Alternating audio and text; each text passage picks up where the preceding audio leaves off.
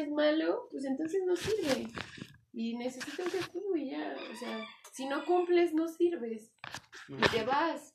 Y ahora que, ay, hay que perdonarlo. Y hay que mandar a Loyola a un hospital de Los Ángeles. Ah, sí, ya demostramos que es eh, corrupto y que desvió tanto dinero, pero hay que darle chance y todavía no lo, no lo vamos a meter a la cárcel. O sea, todo eso está súper mal. ¿Y de dónde vienen? Los vicios vienen de, de la conquista, ¿no? De, de Europa.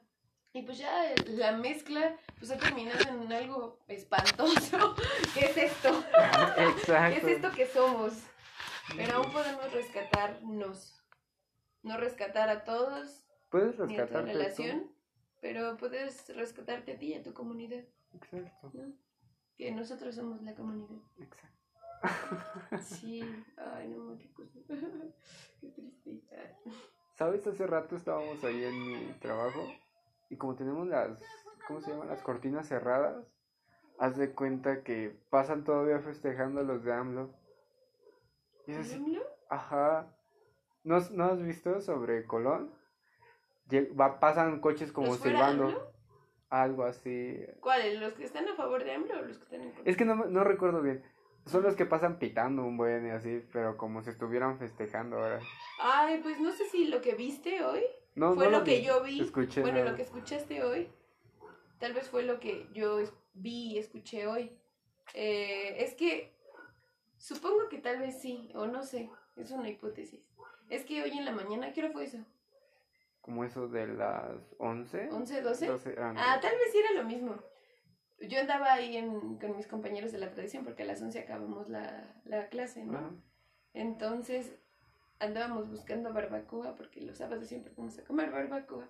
Y ya regresando vemos que por una primaria que está ahí en Gómez Farías, por la escuela del deporte, había unos papás adornando sus carros con globos y escribiendo así cosas de graduación. Ah, de, ah, ¿de graduación. Sí, porque los niños salieron de sexto de primaria, o sea, y por Ah. eso los festejaron. Imagínate qué ridículos, ¿no? Pero entonces pasaron y eran un buen y haciendo un buen de ruido, ¿no? Pero pues ya tal vez pasaron por todo el centro y te tocó ver a estos, estas personas. Sí, pasaron y, y dice mi patrón, dice, ay, estos güeyes ya lleva casi dos años o un año y siguen haciendo estas cosas. Y yo así de... Ajá, tal vez tú lo asociaste así porque él, él lo Él pensó lo, así. lo comentó así. sí, exacto. no, pero tal vez eran ellos. Ver, te acompaño por... Oh, Sí, ellos sí quiero más. ah, va. Puedo dejarlo aquí. Ah, Ah, salud. ¿o qué me vas a acompañar? Sí. Sí, es que me lo ibas a quitar yo. No, Yo disculpa. atascado, es mío. disculpa. ¿Sí te gusta el pulque? ¿Sí te gusta? Está rico. Sí. Este no es del patrón, pero está bueno. Un día vamos por un pulque con mis amigos. ¿En dónde? Yo no sé dónde venden. Te van a caer súper bien. En el centro. Mm, qué cool. ¿Este de qué es? ¿Es natural? Sí, es natural.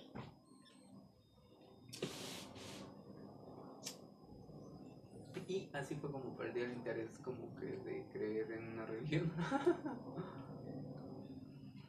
Pues es que la religión se mezcla con cuestiones políticas. Y ahí es cuando pierde toda su credibilidad, ¿no? Más cuando entras a ese mundo. Sí, claro, claro. Es algo muy triste, porque en realidad no estás promoviendo el desarrollo del alma o del mínimo personal, el desarrollo personal. Al los seres humanos. lo anulas. Exacto, lo, lo cuartas, lo, lo amarras, ¿no? Es como, no, no crezcas. Un tío siempre dice, los pobres solo, los pobres solo tienen dos cosas, el alcohol y a Dios. Entonces todo su dinero se va a la iglesia, a las ferias de los pueblos y a embriagarse. Y jamás van a progresar. Y ahí, hasta cierto punto, es verdad eso que dice, son pobres porque quieren. Pero también es porque el sistema es muy opresivo y no permite que ellos crezcan. ¿Por qué? Porque están en la ignorancia. Ni siquiera tienen al alcance el poder contactar con otra realidad. Para ellos la vida solo es eso y no pueden hacer otra cosa diferente porque no el ambiente, las instituciones que los rodean no les permiten ver más allá. ¿Y sabes qué siento que pasa también? Que se hacen, mm, mm, disculpa la grosería, estúpidos en, esta, en este aspecto, ¿no? Estúpidos por creer que, que las personas más, mm, ¿cómo te diré? Que están mejor que ellas, ahorita así, es cuando este es porque en realidad le echaron ganas, ¿no? Como que se lo ganaron de buena forma, siendo buenas personas. Pero y lo que hacen es hacer tener miedo al éxito más que nada. Ahora sí como el meme, ¿no? Sin miedo al éxito. Pero en este caso sería tenerle miedo al éxito y muchas personas se frustran de decir, ¿y si gano y luego qué hago? Exacto. Eso les dices tú. Te vas a conformar, vas a ser conformista, eh, conformista en realidad. Vas a estar esperando que de ese confort te baje otra vez al suelo. ¿Hasta cuándo vas a dejar de pensar eso? si no lo buscas tú por tu parte o hay alguna forma de que se te pueda ayudar, nunca lo vas a hacer y vas a caer entonces ahí en la opresión, yo, yo le llamo así, ¿no? Opresión de, de seguir estando en ese nivel bajo. Claro. Sí, sí, sí, es, es muy lamentable eso. Yo sinceramente tengo tíos que, o los ves y con mamá de repente nos burlamos, pero es solamente porque es que es cierto, nosotros lo vemos, ¿no? Mi papá era mucho de la idea de decir, este, ah, ya dan esto, ya, está bien, vamos a hacerlo. Pero mamá tenía como que otra idealidad, ¿no? De querer como que avanzar, no solamente quedarse conforme. Ajá. Mi papá pues sinceramente le tocó trabajar desde niño, hacer un buen de cosas, ¿no? Y pues pasó una infancia muy mala, en donde su ambiente era, o su contexto era la pobreza, si así se le puede decir. La historia de cómo se conocieron mis papás me gustó un buen, sí, porque me enseñó muchas cosas. Mm, ¿Tus papás ya no están juntos? No. Ah. Eh, mis abuelitos se dedicaban, ves que te comentaba la otra vez, se dedicaban a manejar los de los grupos, todo eso. Bueno, resulta que mamá conoce a mi papá en un baile. Mi papá es dos años menor que ella. No, cuatro años menor que, que mamá. Y entonces dice mamá, yo lo vi y dije, ay, mira ese niñito, ¿no? o sea, sí, eso fue su forma de ser, ¿no? Su forma de verlo de ella. ¡Ay, qué ternura! Y mi papá me lo cuenta de otra forma, ¿no? Pero cuando me los cuentan individual es como de que, ah, ya entendí esto, ya entendí sí, sí, sí, Haz de cuenta que mi papá siempre ha sido como que muy natural, te dice las cosas como son, literalmente no te miente nada. Miente cuando, como que te, te enseña a mentir, ¿no? Porque te, también, bueno, a mí me mostró que si vas a mentir va a ser para cuidar a alguien sin afectar a otra persona. No estoy de acuerdo, pero continúa. ¿Cómo te lo digo? Es que a lo mejor tú lo entiendes como que... Pues mentir es mentir. Ajá, es engañar. Y no está bien. ¿Por qué? Porque estás en contra de la realidad. ¿Y cómo explicas lo de los medicamentos placer? Bueno, eso... Mira, si tú lo haces a ti mismo, creo que está bien.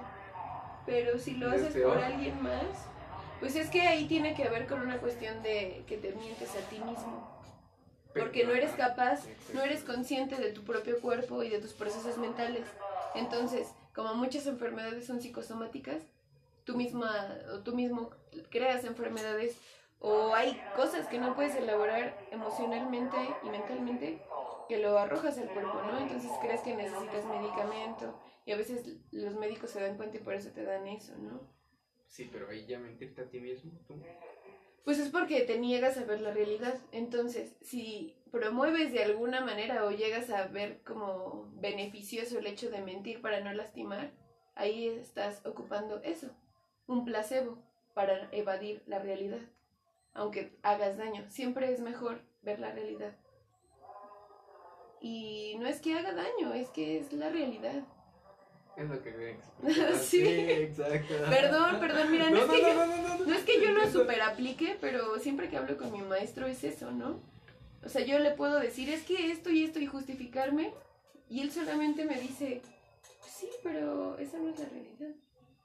Y es cuando ya no tienes nada más que decir. Entonces, como de que. Tú, ok. pero, no, ya olvídalo, Sí, olvídalo, pero ya vi dónde estoy. Sí. O sea. Sí, sí, sí, nunca hay que mentir. Pero es, a veces uno cree que es inevitable y lo lleva a la práctica para no lastimar a la otra persona. Y, Y ya se vuelve después. una- ya después, vale verga, es lo que una vez me decías, es muy irresponsable hacerte responsable de los demás, porque no es tu responsabilidad. Tú solamente eres responsable de ti. mismo. y de lo que él, y de lo que le das. Entonces, vivimos en un eterno presente en el que si tienes la oportunidad de compartir algo con alguien, lo compartes. Está aquí ahora. No tienes por qué mentirle de otra cosa, ¿no? Y así te evitas problemas. Es, es ser consciente. Pero cuesta trabajo ser consciente porque conlleva responsabilidad. Y no nos gusta la responsabilidad, y menos la propia, ¿no? Por eso todo el tiempo queremos confirmación o reconocimiento social. Yo no soy tan amante de esas cosas. No, porque eres consciente de ti mismo.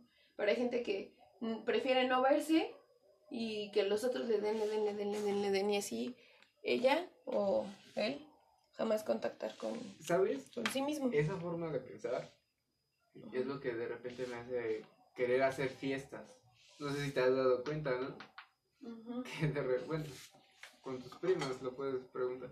Pues, Mm, mm, Normalmente, pues no. Pues es que casi no hablo con ellas. Bueno, eh, era una forma de decirlo. Ujú. Sí, sí. El chiste es de que a mí me gusta hacer fiestas para hacer sentir bien a las personas, no hacerme responsables de ellas. Ujú. Es más, te lo puedo decir así sinceramente, cuando hago mis fiestas les doy permiso de que hagan lo que quieran. Si eso los hace felices en realidad, yo no voy a estar negando a nadie. El... Pero aquí mi restricción, bueno, mi condición es de que se hagan responsables de lo que están haciendo. Pues sí, obvio. y que no tienen que tener ahora sí como que rencor contra otras personas por algo que pasó en ese momento, ¿no? Aparte es algo que no te va a afectar como tal. Bueno, yo lo veo de esa forma la bueno, o la forma de, do- de yo explicar el por qué doy, ¿cómo se llama? ¿Por qué me gusta hacer fiestas? Es ese, ¿no? El querer hacer sentir bien a las personas. Así yo creo que es una forma más, más fácil de hacer responsable a otras, ¿sabes? ¿Quién sabe? Mira, estoy totalmente de acuerdo contigo en esta parte de hacer sentir bien a las personas. Ok. Compartir y, y- y ser bien recibido. Justamente eso es el amor, ¿sabes? Tú le das la posibilidad a la otra persona de que pueda ser quien es. Pero no por eso va a hacerlo, te quiere echar la culpa de algo que tú ni hiciste, ¿no? Sí, sí, sí, bueno, ese es un- otro tema. Pero lo último que dijiste que fue, ay, perdón, se me, se me fue, se me fue, se me fue, se me fue. Ah, que con eso también los puedo ayudar a Ah, hacerse sí. responsables. En Eh, eso ahí, sí, ¿no? sí, ahí no, o sea, ¿Por qué no? porque... ¿Te acuerdas lo que estábamos hablando la última vez que nos vimos de Itzel y Alberto? Yo en muchas ocasiones, bueno, no, olvídalo. Me acabo de dar cuenta de algo. Bueno, mi ejemplo era este. Yo siento, ya me di cuenta que tal vez no, que yo siento que le doy la facilidad a mis primas, a Jazz y a Itzel, de que ellas puedan expresarse tal cual son. Y quiero hacerlas sentir bien. Y después pienso, pero ¿por qué me ocultan cosas, no? Cuando yo lo que quiero es hacerla sentir bien. Pero veo que soy muy impositiva, ¿no? Es como, sí, güey, está bien que hagas esto, pero Ajá, la estás cagando, güey. Neta, todo el tiempo la estás cagando. Y a veces, ese es el problema que tengo con la gente. A la gente no le gusta que le diga la neta, pero yo no lo hago de mala onda. O sea, es como, güey, date cuenta. O sea, soy un Tezcatlipoca. Voy con mi espejo, güey. Es lo que, te, lo que te iba a decir. Como, date, amiga, date cuenta. Muy bien, muy bien. Ah, Primero. A ver, joven, Ay, por pues, favor, ¿sí te gustó? Sí, claro que sí. Sí, claro que sí. Claro que sí, cómo no. Échate, échate un poquito. Está bien bueno. Ah, sí, te digo, vamos con mis amigos. Es en Vamos. el centro. Los viernes hay barra libre. Ah, no, pero tú sales a las seis y media. Bueno, alcanzas media hora de la barra libre. Con eso me basta. va, va, va. Los oh, no, solamente ir a echar el pulque. Ah, ok. Sí, bueno, es cuando más puedo. Sí, hay que ir. Son bien chidos mis compas, son de la tradición. Te van a caer muy, muy bien. Mi amigo se llama Olint Lama y mi amiga se llama Shue Hekat. Y en su nombre cristiano se llama Elvira igual que yo. Ah, qué Sí.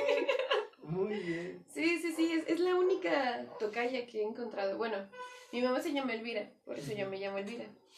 Y nunca había conocido una Elvira de mi edad. A esta, bueno, ella tiene 27, pero pues como de mi edad, ¿no? Ajá. Casi todas las Elviras que llegué a ver alguna vez en mi vida eran señoras grandes que me presentaba mi mamá. Era como, mira, ella es nuestra tocaya, así íbamos caminando en la calle o, o cosas así. Y, y se encontraron tocaya y es como, mira, ella también se llama Elvira. Y yo, ah, no. Siempre me sentí rara porque se me hacía como lindo en la primaria y así, que todos siempre tuvieran un tocayo, ¿no? Y aparte la gente como que luego le costaba trabajo aprenderse mi nombre y, y sentía que tenía cierto rechazo a mí, en gran parte por mi nombre, ¿no? Y era molesto y era como, ¿por qué yo no puedo tener a nadie? Me siento tan diferente y me duele ser diferente. Pero después dije, no, me gusta llamarme Elvira, o sea, es un nombre poco común. Pero cuando encuentro a, a Shue Hekat o a Elvi, es como, no mames, te amo. Ah, no mames, te lo juro que le tengo un buen afecto por eso y por muchas otras cosas, ¿no? Pero es algo muy lindo. Y es lo que me dijo, sí, yo tampoco había encontrado una Elvira. Ah, qué cool. Eh, dos Elviras buscando una Elvira y se encontraron. Ah, No Coincidencia, no lo creo. Sí, no, no, obvio no. De hecho, por ella estoy en la tradición. Qué cool. Imagínate cómo ha marcado mi vida. Muy bien dicho. Ese es otro tema. fíjate. Uy, sí. Personas que Justamente ayer Ajá. va pasando una pantalla yo, prende, prende. ¡saquen el bomb! No, justamente ayer, Ajá. que fui por pulque con mis amigos, estaba hablando con un vato que conocí ahí, ¿no? Porque me es sencillo hablar con la gente. Ajá. Y le preguntaba, tú, no sé cómo llegamos a esa conversación, pero estábamos hablando del amor, ¿no? Ajá. Y le dije, ¿tú crees que sí hay al- el amor de tu vida? Ya Ajá. ves que todos hablan de que encontraron el amor de su vida, o que alguien es el amor de su vida, o que alguien va a ser el amor para toda su vida aunque ya no esté con esa persona. Y él me dijo, no, yo creo que no. Yo creo que lo mejor, o mejor dicho, es que tienes a un cómplice de vida. Y no necesariamente es una pareja, puede ser tu amigo, que no porque no necesitan estar todo el tiempo, ¿sabes? Pueden pasar 5 o 6 años y encontrarte con tu amigo de la primaria y decirle, güey, ¿te acuerdas? Sí, sí, sí, sí. Y, y pasa la vida y pasa la vida y, y sigues conectando como ese momento, ¿no? Como hace 10 años con esa persona. Y eso es algo bien chido. Y dije, wow, o sea, es una palabra muy exacta. Y me parece correcto llamarlo así. Pero bueno, la gente se complica, ¿no? Y cree que su exnovio, el culero, es el amor de su vida. Ah, perdón, pero me molesta. tenía que decirlo. Pero tenía que decirlo. Sí, no era yo quien. ah. Exacto, muy bien dicho. ¿Te puedo decir algo? Espero no te enojes. Desde hace como una hora llevamos, llevo grabando el podcast. Oh, ¿Es en serio? No, no lo subas. Y yo no. No, Yo sí. diciendo pura mamada. ¿Neta? ¿Es de verdad? De verdad. ¿No me estás mintiendo? No, ahí están No más, los van a, me voy a ver, espectadores. me voy a ver como una drogadicta. Qué oso. No, como crees eso, no. Ah. Bueno, sí. Un poco de. Toma. Ya no voy a hablar. Ya me dio pena. Nah, bueno, vergüenza. ¿Pero por qué? Pues no sé. Tienes mucha sabiduría. No manches, ¿cómo crees? No sé nada. No. ¿Cómo no? Bueno, sí sé algunas cosas, pero no puedo llamarlo sabiduría. ¿Quieres ver el nuevo de la sabiduría? Para que veas que no, no es tan sencillo. No es un juego, tío. No, no estamos jugando. Ah, Bien, bien, bien, a ver. sé que aquí lo tengo. Bueno, no te he explicado cómo funciona el nuevo alien, ¿verdad? No. Pero si puedes. Sí. Estaría súper cool. ¿Tienes una moneda de 10 pesos? Claro que sí. Muy bien. Así me gusta enseñarles a la gente el nuevo violín. para que sientan amor por, por su moneda de 10 pesos. Muy bien, muy bien. Gracias.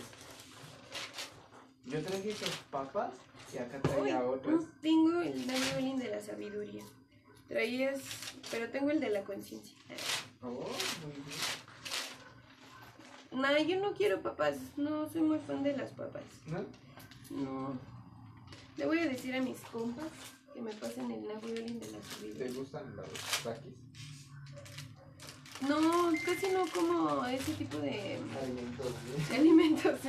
Ok. Gracias. A si ver. se me antoja ya te llevo a te llevo a agarrar una, pero Ay, es que sabes algo que me pasó. ¿Qué te pasó? Ya ves que te conté la historia de que el día que fue la danza para el año nuevo de Chicuey Tepa, este tengo el violín del amor.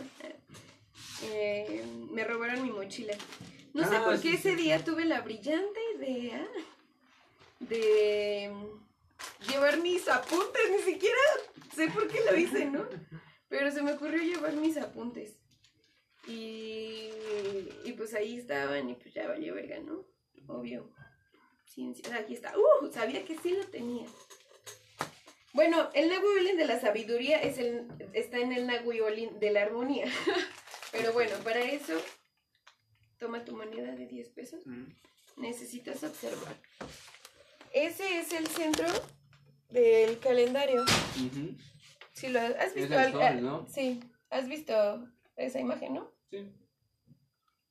La famosísima piedra del sol. Bueno.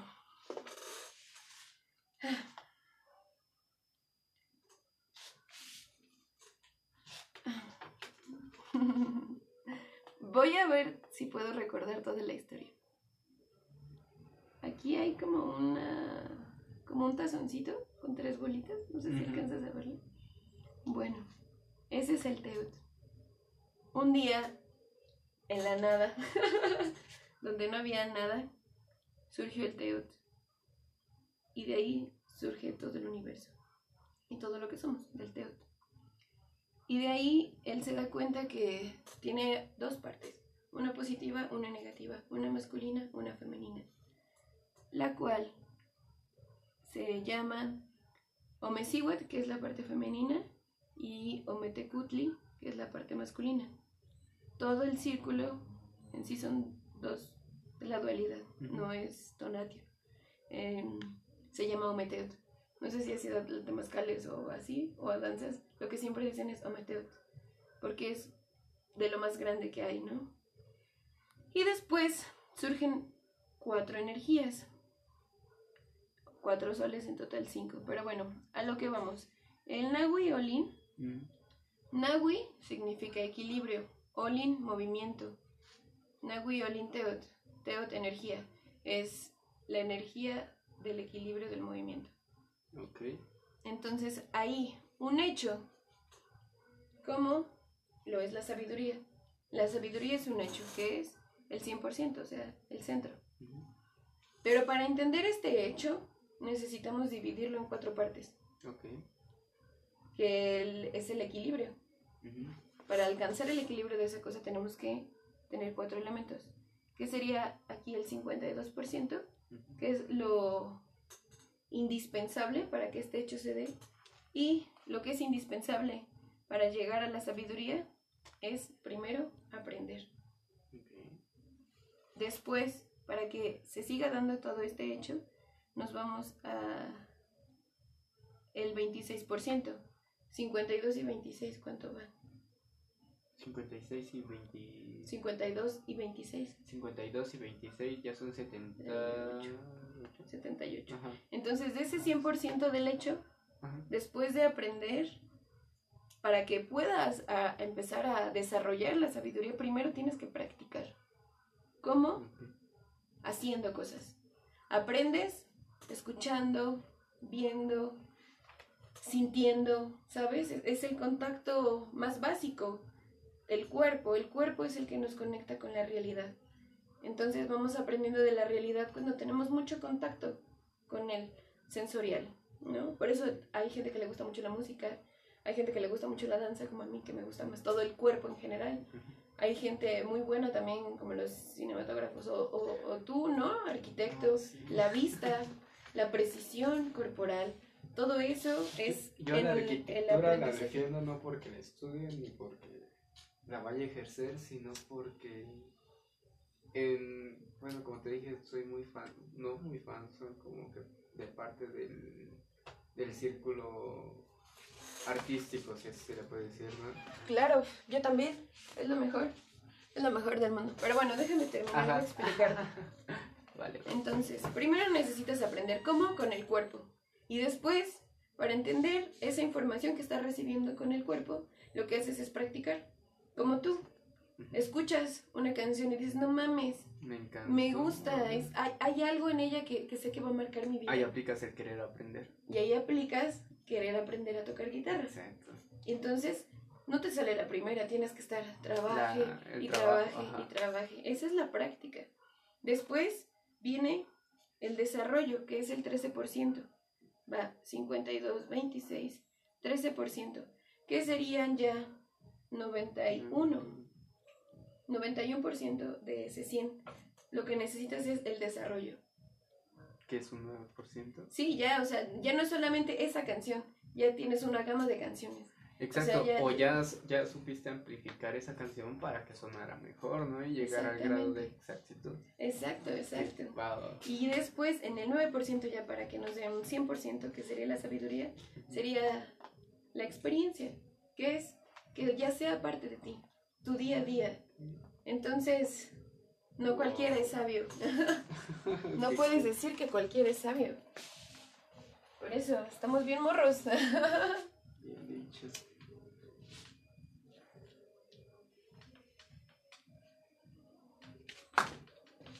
Ay, Ah, es que a mí sí me gusta bailar. Ay, déjame ir al baño. claro. ¿Tú quieres ir al baño? No, sí estoy bien, muchas gracias. Si quieres comer tus papitas, adelante. Si Adelante. quieres un fume, puedes ver. Claro que sí, gracias.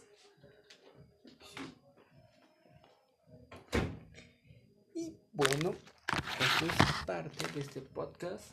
Espero les esté gustando. Y pues esperemos a que llegue nuestra querida amiga Elvira.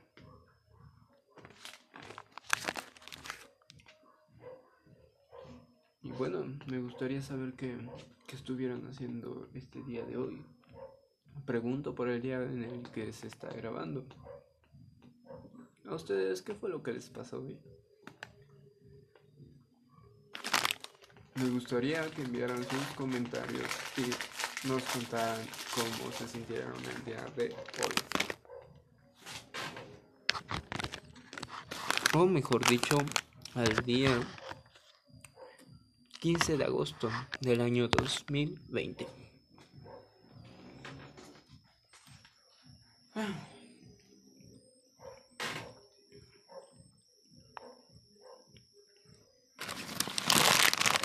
Como pues yo hice un relato, bueno, los- ambos hicimos un breve relato de el día de hoy y el día de antier.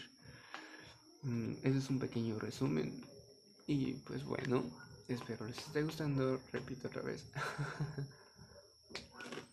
y pues lo compartan y más que nada lo sigan disfrutando, ¿va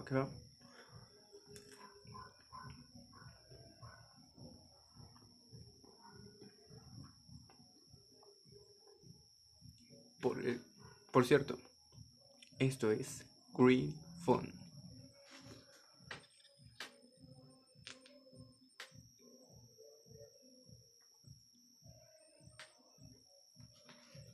Tenemos un buen fondo de música, por lo que estoy viendo. Así que tiene buen ritmito. Pero podría... ¿Qué Regresamos. ¿Es neta? Es neta. ¿Regresamos? ¿Cu- ¿Llevamos 20 minutos? 30 minutitos. ¡Ay, no ¿Cómo la ves? manches! Ya Te sé. pasas de lanza, ¿eh? Ay, hubieras escogido mi. Ah, cierto. Ya sabes el funcionamiento. Va cruzado, Sí. mira. Uy, sí. Vamos a tener que hacerlo para que aprendas. A ver, explícame así si quieres. No, sé dibujar mentalmente, es en serio. Con que pases tu dedo yo ya hice líneas. Ok. Va. Bueno. Este es el Nagu de la armonía. Ok. Bueno. El 52%, recordemos que es lo indispensable de ese fenómeno, de ese hecho. Entonces, el 52% o lo indispensable para que exista la armonía es la salud. Después, 26% que es lo necesario es la libertad. El 13% que es lo excelente, no, lo deseable, es la sabiduría. Y en el 9% que sería lo excelente, es la conciencia. Para que puedas tener armonía en toda tu vida o armonía en gran parte de las cosas que haces, primero necesitas tener salud, luego libertad, después sabiduría y hasta el último conciencia. Pero bueno, la salud, ¿qué es la salud, no? ¿O cómo empiezo generando salud? Primero, hacia mí mismo. Primero me sano yo. Es indispensable que me sane yo, ese es el 52%. Después, cuando puedo sanarme yo, ayudo a sanar a mi familia, porque es lo más cercano que tengo, eso es lo necesario, ¿no? De la salud. Luego, a mi comunidad Ok. que sería el 13%. Ya es como, bueno, este, ahora yo voy a construir casas para los que lo necesitan en el volcán, ¿no? Eh, voy a crear un método para que los materiales sean lo menos costosos posibles y donde ellos puedan tener una casa digna, la cual pueda darles seguridad y protección a su salud, ¿no? O a su propia vida y después a tu nación. Obviamente que llegar hasta acá está cabrón, ¿no? Por eso es el 9%, pero si puedes llegar a hacerlo, hazlo. Yo siento que estos vatos podrían hacer, es, es como, ¿El gobierno? ajá, es lo que podría, lo que deberían de hacer como tal, ¿no? Exactamente. El, el poder que tendría el, ¿cómo se llama? El gobernador, el presidente. Tienen ese poder y qué, ¿para qué lo ocupan? Para cosas. Para la enfermedad, Exacto. el polo negativo de la salud. Exacto, bien dicho. Yo creo que ahí es en donde, donde muchos lugares sí lo superan. Sí, claro. Así Pues, que- ¿por qué? O sea, si no se tienes la salud, imagínate conciencia, puta, menos, ¿no? Menos, ¿no? O sea, si no tienes salud es porque te falta alguno de esos, ¿no? Sí, sí, o sea, que, exacto, o sea, es no el mames. 52% de un 100, o sea, es más de la mitad. Ajá. O sea, no más, así, así estamos. Aún sea un 10% sigue estando in- incompleto, ¿no? Y Sí. si no pasa de ahí, lo único que va a ocasionar es bajar completamente. Así que, Sí, es muy importante la psicología social de la salud. Muy bien. muy de esa bien, área es mi tesis. Pero bueno, continuemos. Ah, ¿es en serio? sí, oh, de, psicología social de la salud. Así se llama un- un- una rama de un área. Pero bueno, cuando ya consigues eso, eres libre. Libre y eso te da la libertad para, para poder conseguir libertad. Primero necesitas creatividad productiva.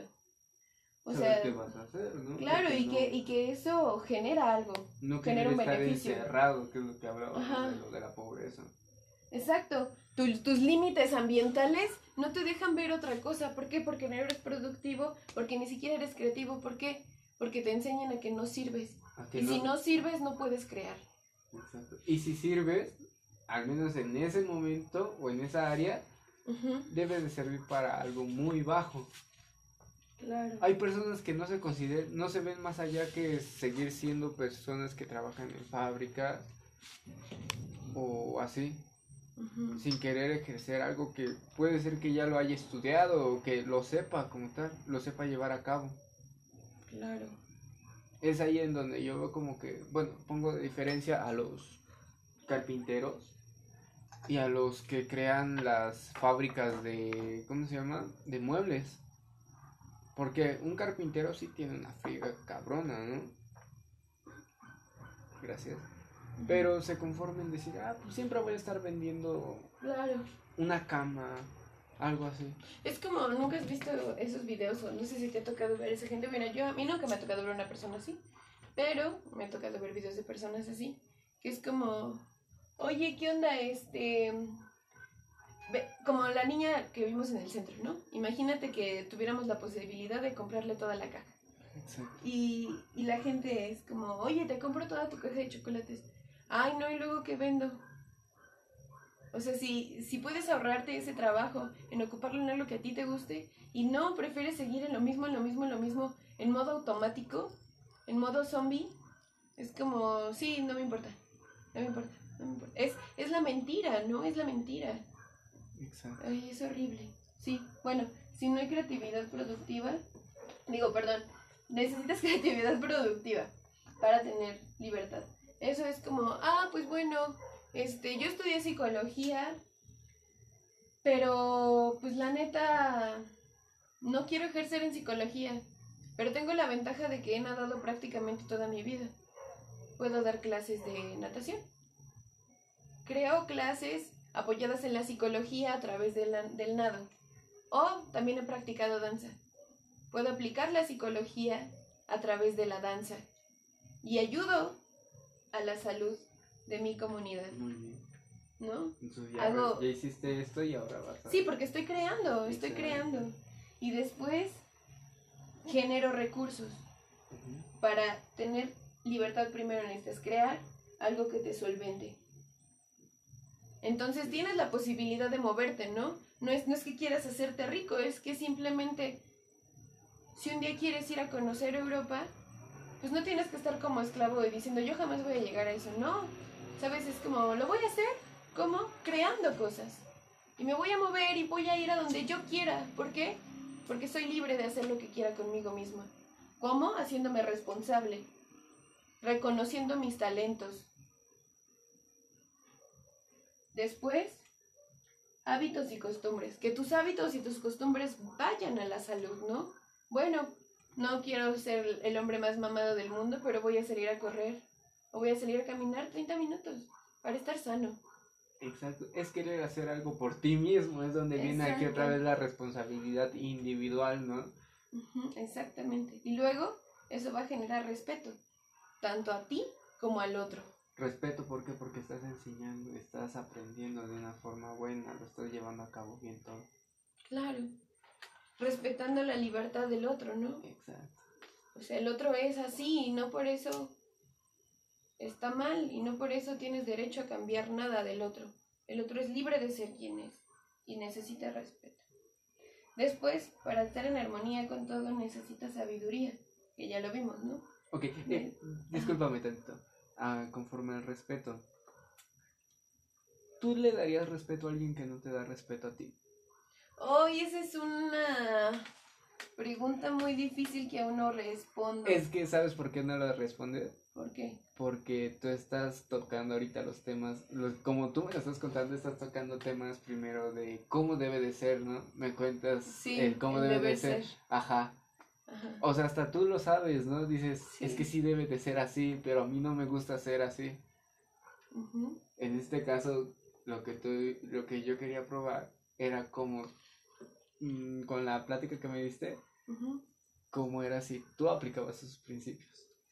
Pues trato, Trato. eh, es algo bueno porque te estás preocupando por ti mismo. claro, obviamente que no, no soy sabia.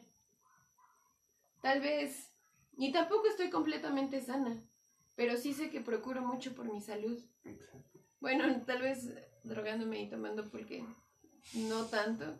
Pero bueno, tomo...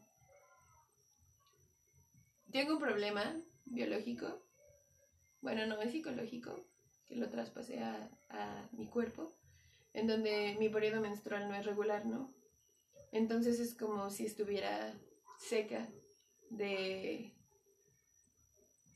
de óvulos. Y pues tomo medicamento homeopático para eso. Entonces trato de estar bien. Hago un proceso psicoanalítico desde hace casi cuatro años. Trato de alimentarme lo mejor posible. Casi no procuro comer comida industrializada. Porque no Ah, me gusta. ok. Ni las papas. O sea, a veces trato de darme un gusto, pero procuro ser estricta, ¿no? Ajá. Procuro tomar agua, ¿sabes? Hago ejercicio. No un chingo, pero hago para mantenerme bien, para mantener mi salud. ¿Sabes? Esto de la salud creo que debe de ser tanto físico como mental. Sí, claro. Porque, por ejemplo, tú, tú me puedes decir que no eres completa, ahorita lo acabo de escuchar, ¿no? Que no eres completamente sana por lo de fumar y tomar, ¿no? Y por lo que has creado en ti. Pero piénsalo bien. ¿Por qué? Porque si lo haces y lo sigues haciendo es porque te gusta. Claro, y ahí vienen los hábitos y costumbres. Exacto. Y no un hábito ni una costumbre se puede volver una adicción. No, No, le puedes encontrar Es una adicción forma a de vida. Exacto. La conciencia es una forma de vida. Entonces esa forma que, y como lo dijiste, como que dije, Ok.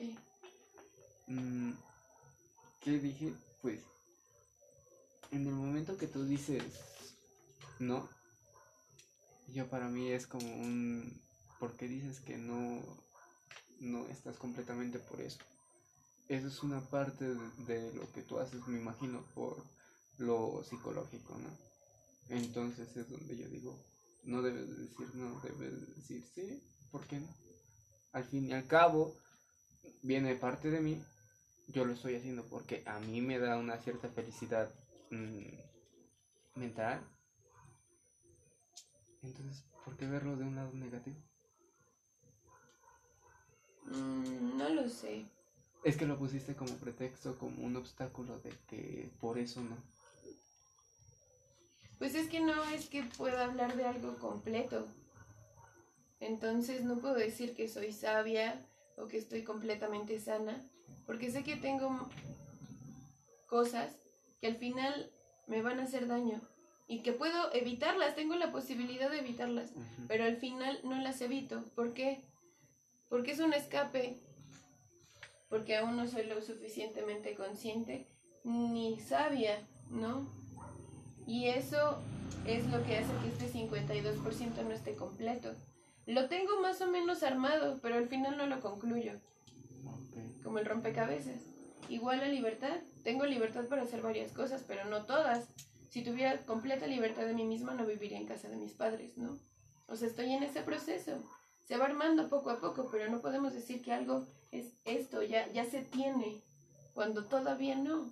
No alcanzo ese nivel adecuado para estar en completa armonía. Pero estoy en el proceso de, por eso es, este es un esquema, ¿no? Es como un mapa. Y a esto sabes cómo lo veo yo, literal, así como lo estoy viendo, como un cerebro. La forma Sí. indicada de cómo... Conecta cada cosa, Ajá, cada neurona. Sí, ándale, pues somos circuitos. Es lo que hablamos de las redes.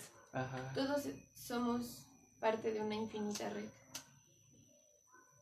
Así como las redes de elementos químicos y eso. Así. ¿Sabes qué se me ocurre también? que- El por qué existen religiones ajá, ¿Por qué? y por qué cada uno, bueno, cómo en realidad sí se enfoca a la naturaleza o a lo, ¿cómo te- A lo natural. a lo natural, a lo químico, pues. Es Bueno. porque todos veneramos siempre los elementos, todos los elementos que estamos, que conocemos. Y hay muchas religiones que yo no, o sea, no les doy tanta credibilidad porque hablan de una cosa y de repente hablan de que no van a hacer una cosa y lo están haciendo en su propio forma de enseñar.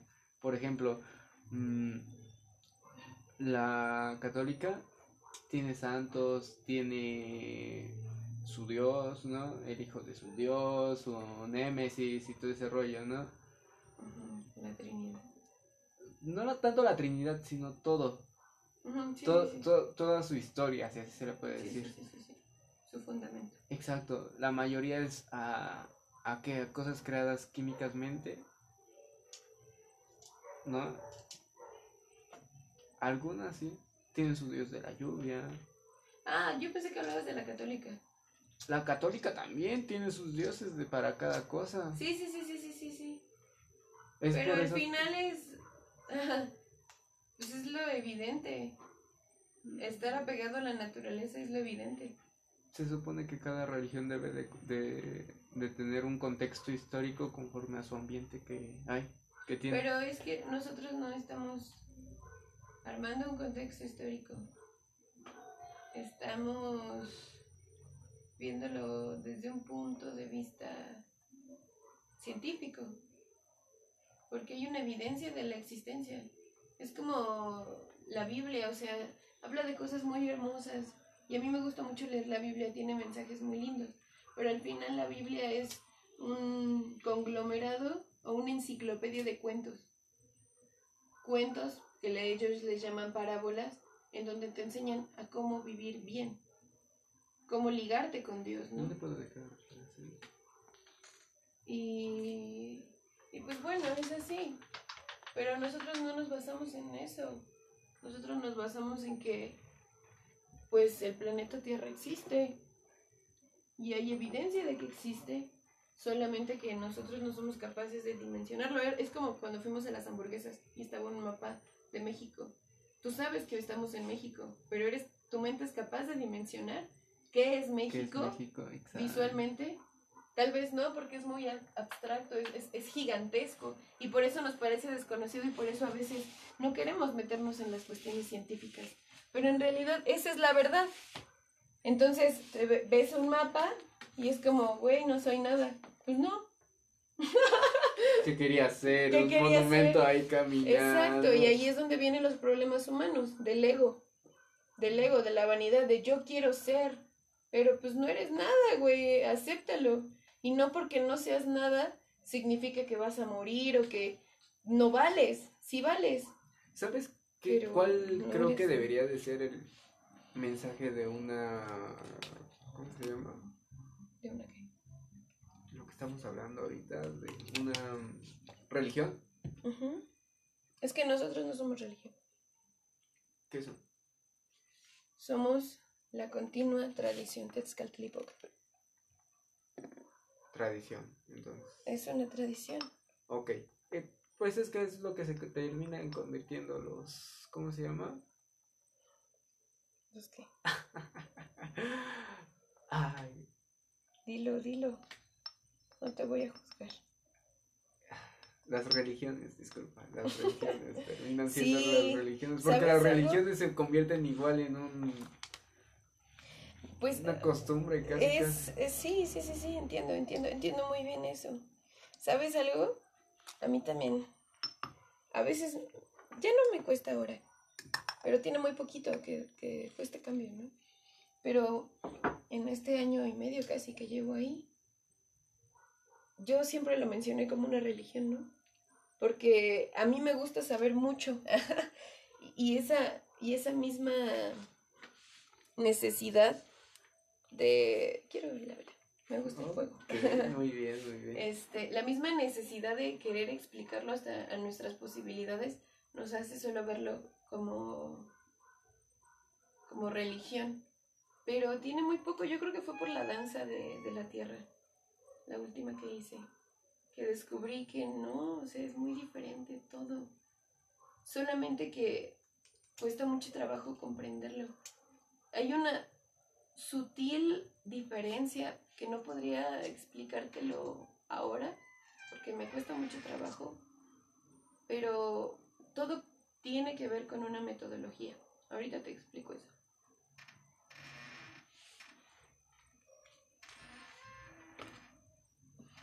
La metodología es lo que hace la ciencia, ¿no? Y no la ciencia que conocemos nosotros como de, oh, Harvard y ese pedo, ¿no? y así, no, no, no, no, o sea, es otra cosa muy diferente que tiene que ver con con la ciencia y con la metodología, o sea, porque estás tratando de resolver problemas experimentando, ¿no? O sea, la tradición Tezcatlipoca es una ciencia que promueve el arte a través de la disciplina y la metodología. Entonces, nosotros no creemos en Dios, nosotros no adoramos a deidades, o sea, Quetzalcoatl fue una persona, Quetzalcoatl es una energía natural, como el fuego, como la tierra, tiene sus componentes químicos, existe, hay una manifestación de eso. No es que eso sea nuestro Dios, solamente que la historia nos ha hecho creer que, lo, que, que el- ellos lo veían como dioses porque ellos, o sea, quienes hablan primero de, los, de la mexicanidad son los españoles. Ellos ven el mundo de acuerdo a la religión católica. Ellos creen en santos, en dioses, entonces explican nuestro comportamiento con a la manera de hacerse entender ellos, ¿no?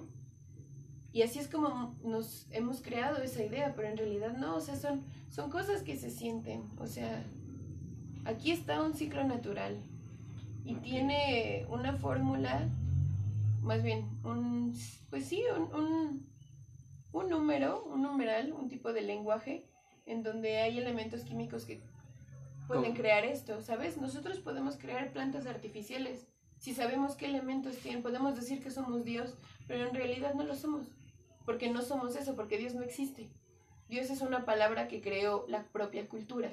O solamente somos partículas para crear algo nuevo. Otra Solamente somos elementos vivientes como los perros y todos, hacemos que, cumpliendo un ciclo natural. haciendo que funcione un planeta que en cierto Que momento el planeta tener- funcione de acuerdo a un sol, Exacto. que es un sol que funciona eh, como en otras galaxias que hay en el universo y en muchas partes desconocidas del universo. Exacto. Solamente cumplimos un ciclo natural y ya no somos nada más que eso. Muy bien. Es algo bien feo, es vacío. Es me acuerdo mucho que hace como un mes un compañero estábamos hablando de la práctica del espejo, ¿no? Ajá. Eh, tienes que estar 20 minutos viéndote al espejo en la noche con una vela. Tu cara se distorsiona mucho, ¿no? El chiste es que te veas a ti mismo, como lo hizo Quetzalcóatl, ¿no? Ok, Se acató sí, sí. Pilsin, ese es el chiste, de que te veas a ti mismo y te des cuenta de tu realidad. Y llega un punto en el que tu cara se ve diferente. Yo he visto changos, he visto a ancianas, he visto a brujas, he visto a monos, o sea, he visto muchas cosas, ¿no? Como mi cara, pero en realidad solo es mi cerebro que está jugando con mi percepción. O solamente te está dando un repaso de lo que ya has visto. Sí, no sé, es raro, ¿no? Pero yo le preguntaba a Zen, ¿cuál es el punto? Dice, el punto es que tú llegues a ya no ver nada. Y tú dices, eso no es posible, ¿no? Porque si estás viendo tu reflejo, dices, pues es que voy a ver siempre mi cara, pero no. Sí, ¿por qué? Se Y borra, se dice- distorsiona. Y dice, y el punto es darte cuenta de que no eres nada. Exacto. de que no eres absolutamente nada. Entonces un compañero decía, Zen, pero si no somos nada, entonces ¿qué hacemos con nuestra vida aquí, no? O sea, estoy aquí, pero no soy nada, entonces, ¿qué? Y dice, bueno, hagamos el Nahui Olin de la conciencia. Somos nada, pero a la vez en esa nada tenemos una pequeña parte que nos conecta con todo lo que hay en el universo. Entonces, eso esos elementos químicos que nos conforman, porque somos un cuerpo también, principalmente somos un cuerpo, pues bueno, llega un punto en el que te conviertes en nada, en nada, te conviertes en minerales y pasas a la tierra. O siem- de hecho siempre Y- ha sido minerales, Sí. o no. Sí, y así, así vas a seguir un ciclo y en ese ciclo en el que esa composición, esa materia que te hace ser, está en un espacio con lo demás y después hace cosas que cumple funciones. ¿no? Esos minerales pueden nutrir a un árbol después, como ahora nos nutrimos entre nosotros. Exacto. Y después, que es lo último en la conciencia, es el servir a los demás. Esa es la conciencia. Ser, estar, hacer y servir. Pero primero, para poder generar verdadera conciencia, tienes que saber quién eres. Por eso necesitas al espejo, necesitas a mi queridísima amiga Tetzcaltelipoca. Muy bien. Pero muy ahí fue bien. mi error porque, ¿ves? Otra vez lo estoy haciendo una persona. Ese es el error de las religiones. Creer que Que existe. personificarlo. El hecho de personificarlo lo convierte en algo egoísta, porque crees que la única explicación posible es la del ser humano. Cuando todo es solamente energía, por eso no eres nada. La energía del fuego, el calor del fuego, el ¿Sabe? calor del sol, esa es energía, ¿sabes? Exacto. Y de eso, mm, fíjate, de eso, de, del saber que, que no eres nada, por favor, que no eres nada, me llegó apenas el antier.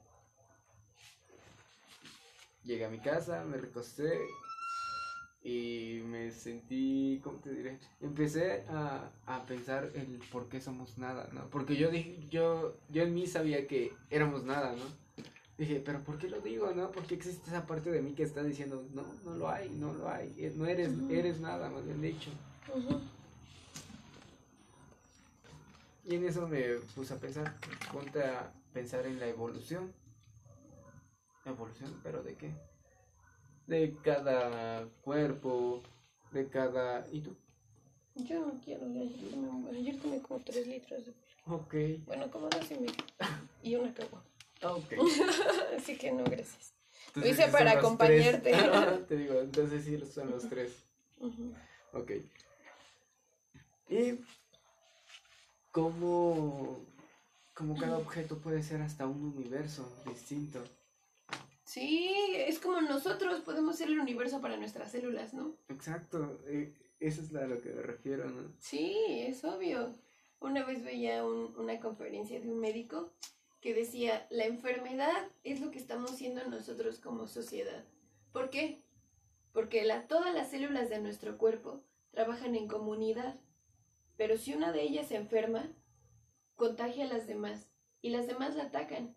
Pero si estas que están contagiadas se vuelven muchas, llega un punto en el que te vuelves un cáncer, ¿no? que es tu propio sistema, te ataca a ti. Le haces daño a lo que te contiene. En este caso, nosotros con la tierra, ¿no? Nosotros somos las células de la tierra. ¿Qué estamos haciendo? Estamos Enfermándola. ¿Por qué? Porque nosotros estamos enfermos. Uy, Muy bien dicho. Uy, no. ¿Y qué hace la psicología? Nada. Nada. vale, verga. ok, ok. No manches, sí, estamos fe estamos mal, estamos mal. Pero bueno, le tengo fe a la psicología social y ojalá algún día tenga más poder, porque es evidentemente necesaria gracias a la situación de la pandemia. Pero bueno, ojalá que... ¿Tú crees que se desarrolle más eso del conocimiento psicológico aquí en México más?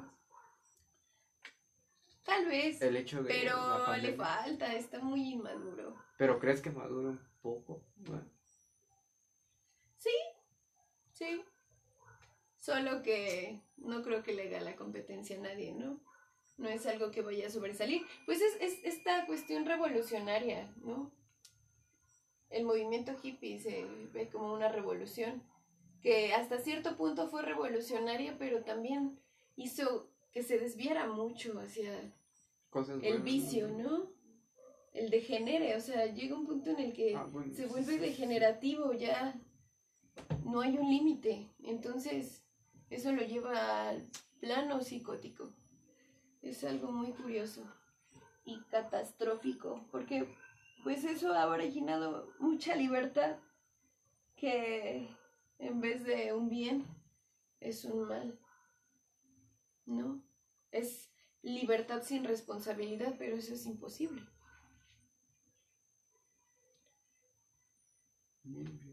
Sí, porque es una maestra una vez nos decía en psicología política,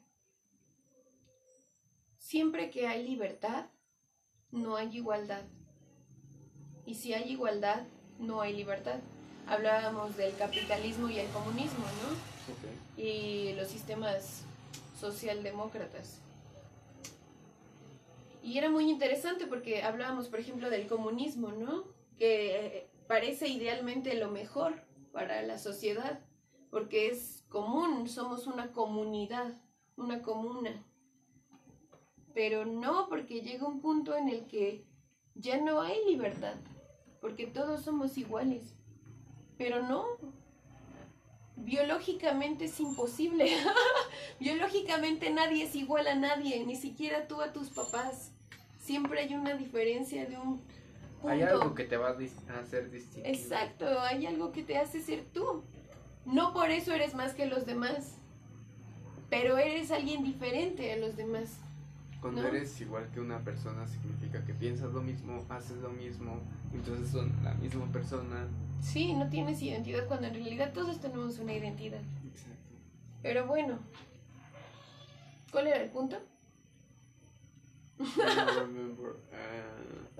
Ay. Ah, estábamos hablando de las religiones. Sí, sí, sí, de la enfermedad. Ajá. Sí, de la enfermedad. Entonces, cuando tienes libertad, tienes la posibilidad de ser tú, porque no eres igual a nadie. Pero ahorita, en estos tiempos, están... Porque en realidad me cae muy chido, ¿no? Pero creo que él sí tiene intenciones de algo más y yo no. O no sé, bueno, es, bueno, es que un beso puede decir mucho. La canción de, ¿cómo se llama? Solo con un beso. Un Solo beso. con un beso se puede enamorar. Sí, es cierto. Uy, ah, uy, eso me hizo recordar algo. Solo labios rozarse, pido los flechar. Un beso significa amistad, sexo y amor. En cualquier parte del mundo, no importa la religión. Por un beso de su boca voy al cielo, con Dios. Alcanzo las estrellas de emoción. Sí. Fíjate, Nunca fui muy fan de aventura, pero mira, pero eso me la sé más o menos. De lo que estábamos hablando, Ajá. toco con eso. Con la canción. Ajá. ¿Qué dice? Un beso significa amistad, Sí, sexo sí, y amor. sí, sí, sí, sí. En cualquier parte del mundo, no importa la religión. Sí, claro, esa amistad. Como tú con tu amiga, con tu hermana. Mm. Ándale.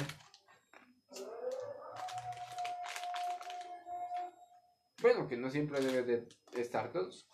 Claro, pero bueno, creo que ese beso me hizo darme cuenta que No me gustó, de no me gustó, pero me, ese tipo me agrada como sujeto.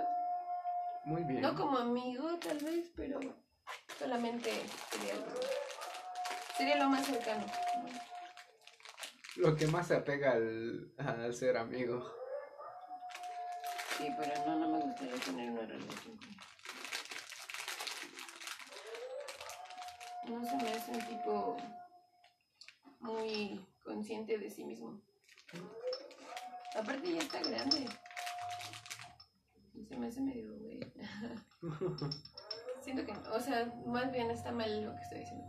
Se me hace que no me aportaría mucho, ¿sabes? Siento que perdería mi tiempo.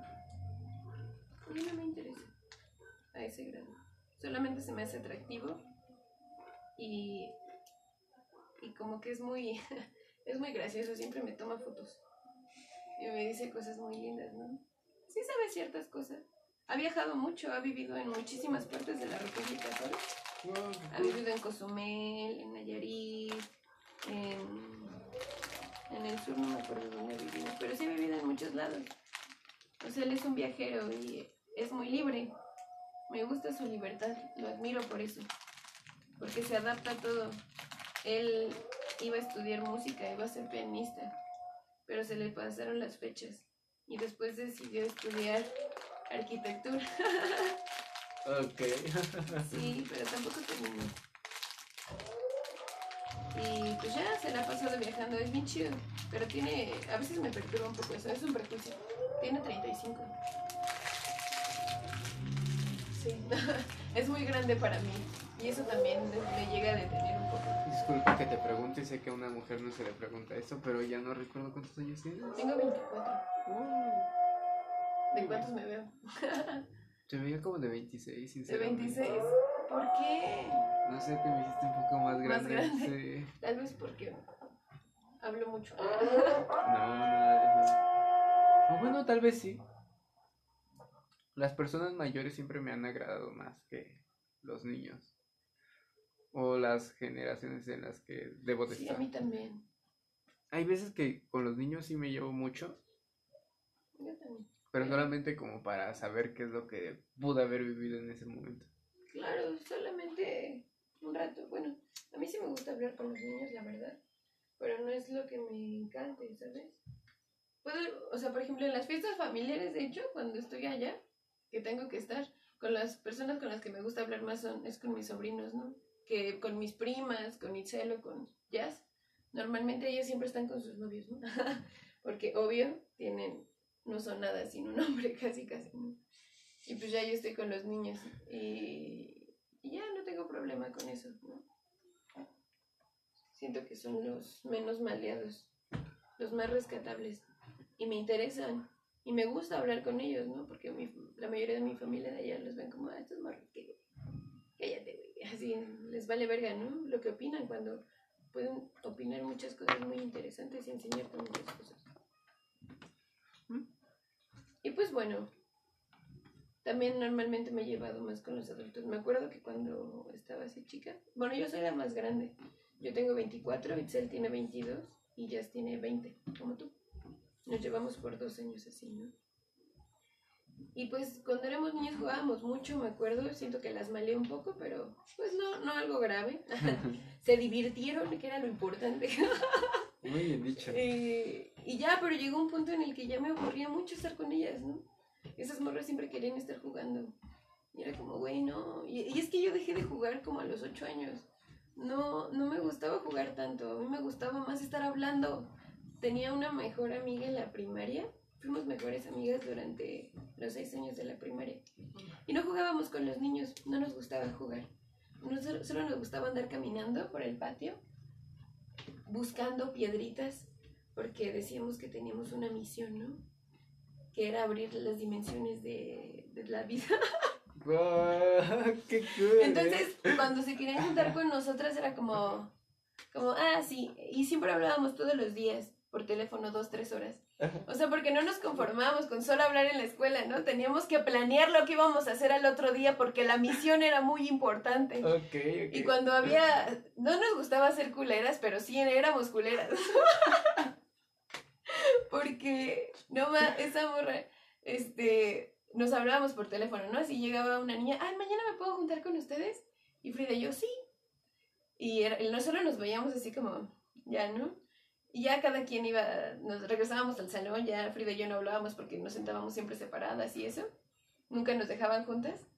Este, pues ya eh, en la tarde, ¿no? La morra así bien feliz, sí, a huevo, me voy a juntar mañana con ellas. Es como, ¿tienes una libreta? Sí, y así hablando por teléfono, ¿no? Es como, a ver, haz el mapa de la escuela. Hacemos el mapa de la escuela. Mira, mañana, que sea el recreo, tú te la vas a llevar al baño y yo voy a decir que voy a la tiendita. Después, corres y nos vemos en el patio de primero, ¿ok? Ok. y ya no nos decíamos nada el otro día. Y así con la morra, ¿qué pedo, güey? Y hacíamos el plan. Y ya después, como la mandábamos a la verga, ya no nos insistía. Pero no, o sea, solo nos gustaba estar hablando. O sea, no, no era como que jugáramos a las traes o cosas así. Era, neta, era súper raro, súper raro que hiciéramos eso, ¿no? O sea, eso era lo que más hacíamos, o sea, decir pura mamada, nos, nos mamaba estar hablando y hablando y hablando. De hecho, había puntos en los que hay que ver películas de Disney. Y así, ¿no? Poníamos la película y podíamos estar así y era el anuncio y, no, ma, viste la parte de... y así en silencio viendo todo. Y eso también lo hacía con mi amigo de la primaria. Solamente que con él, a él lo juntamos hasta quinto. Porque no juntábamos a nadie, pero él sí lo aceptamos en nuestro grupo. Entonces éramos los tres raros que no jugaban ni hablaban con nadie. Pero bueno, el punto aquí es, para terminar mi historia larguísima, Ajá. Ok. es que pues yo crecí muy rápido de alguna manera, porque a mí me gustaba mucho hablar, ¿no? Más que estar jugando. Y pues bueno, te digo que dejé de jugar, de usar juguetes casi casi a los ocho años, pero sí me gustan, tengo un buen de juguetes, se me hacen muy bonitos, pero Sí. no juego con ellos, ¿no? Solamente es como, ah, me encantan, son hermosos.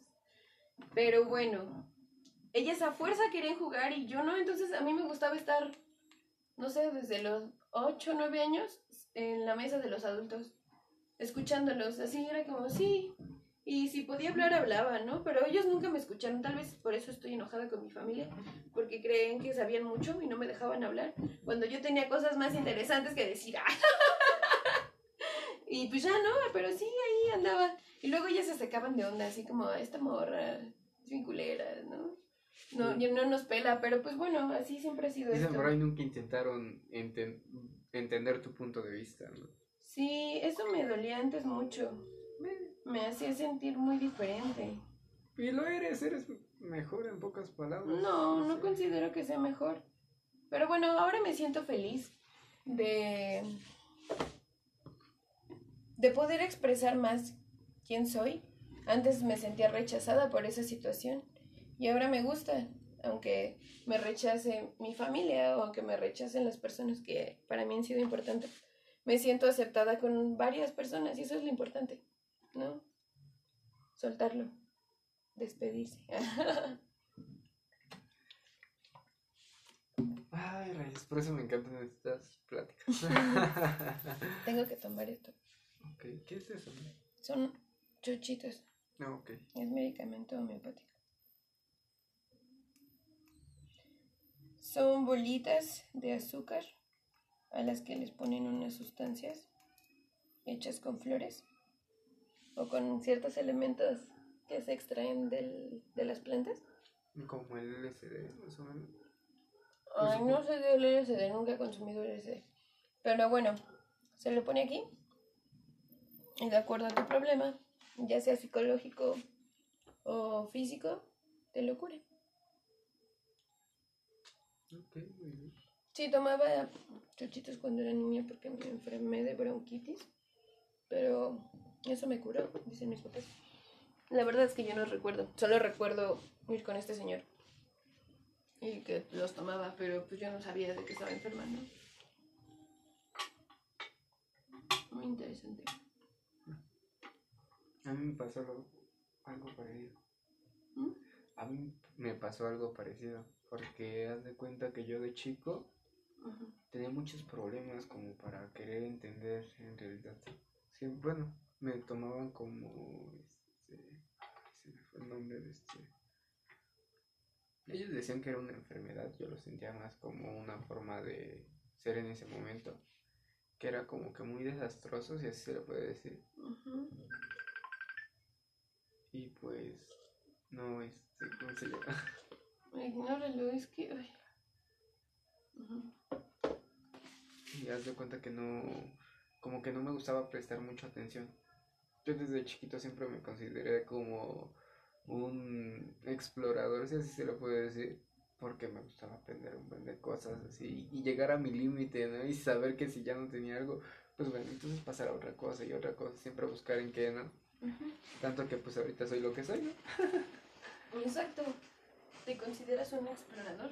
Sí, yo sí, porque he estado en distintos, distintas formas de estar, pues, sinceramente. Desde la alegría hasta la tristeza, todos los cambios. Pero antes, pues, consideraban que yo era como que muy, mm, ¿cómo se dice? No es distractivo, es este, tiene un nombre, es, eh, Hiperactividad. hiperactividad, ajá, muy hiperactivo. Y pues me acuerdo bien que de repente por esta hiperactividad, de repente yo me sentía violento, sinceramente.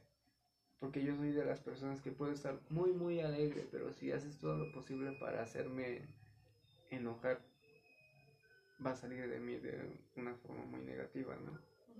O así yo me siento, sinceramente. Es egoísta, pero es cierto, es como se siente, ¿no? Y pues de ahí empecé a aprender un poco más. Luego llega mi hermano. Bueno, le toca nacer a mi hermano. Y pues a mí ya me dan. Desde chico siempre quisieron hacerme creer que yo era siempre el hermano mayor el que debía de estar eh, enseñando, no aprendiendo de. Ah, yo también me cargaban mucho con ellas, así. Luego, el aparte, tenía a mi primo, que es un año menor que yo. Entonces, desde chiquillo siempre nos enseñaron que yo podía hacer las cosas y enseñárselas a ellos, porque yo era el que tenía más años de experiencia, ¿no? Y yo, yo me quedaba así como de que no es necesario hacer eso. Desde chiquito yo eso ya lo tenía yo establecido, ¿no? Y de ahí surge el querer, mm, pues, aventurarme en otras cosas, ¿no? en, en saber más de ciertos temas y todo así. Y es donde mis papás, pues, no, no quieren entender eso, ¿no? Me llevan con un psicólogo y le dicen que tengo hiperactividad. Hubo un día que uno de los, en primaria, por eso me cambiaron de primaria. ¿En dónde estabas? Estaba en la. Primero estaba en la Isidro Favela. Está en el centro. Por donde está lo de. La, lo ¿En de? Potros. ¿Otros? Ajá. Carranza. Carranza. Ajá, hay una de Carranza que sube donde está la farmacia del ahorro.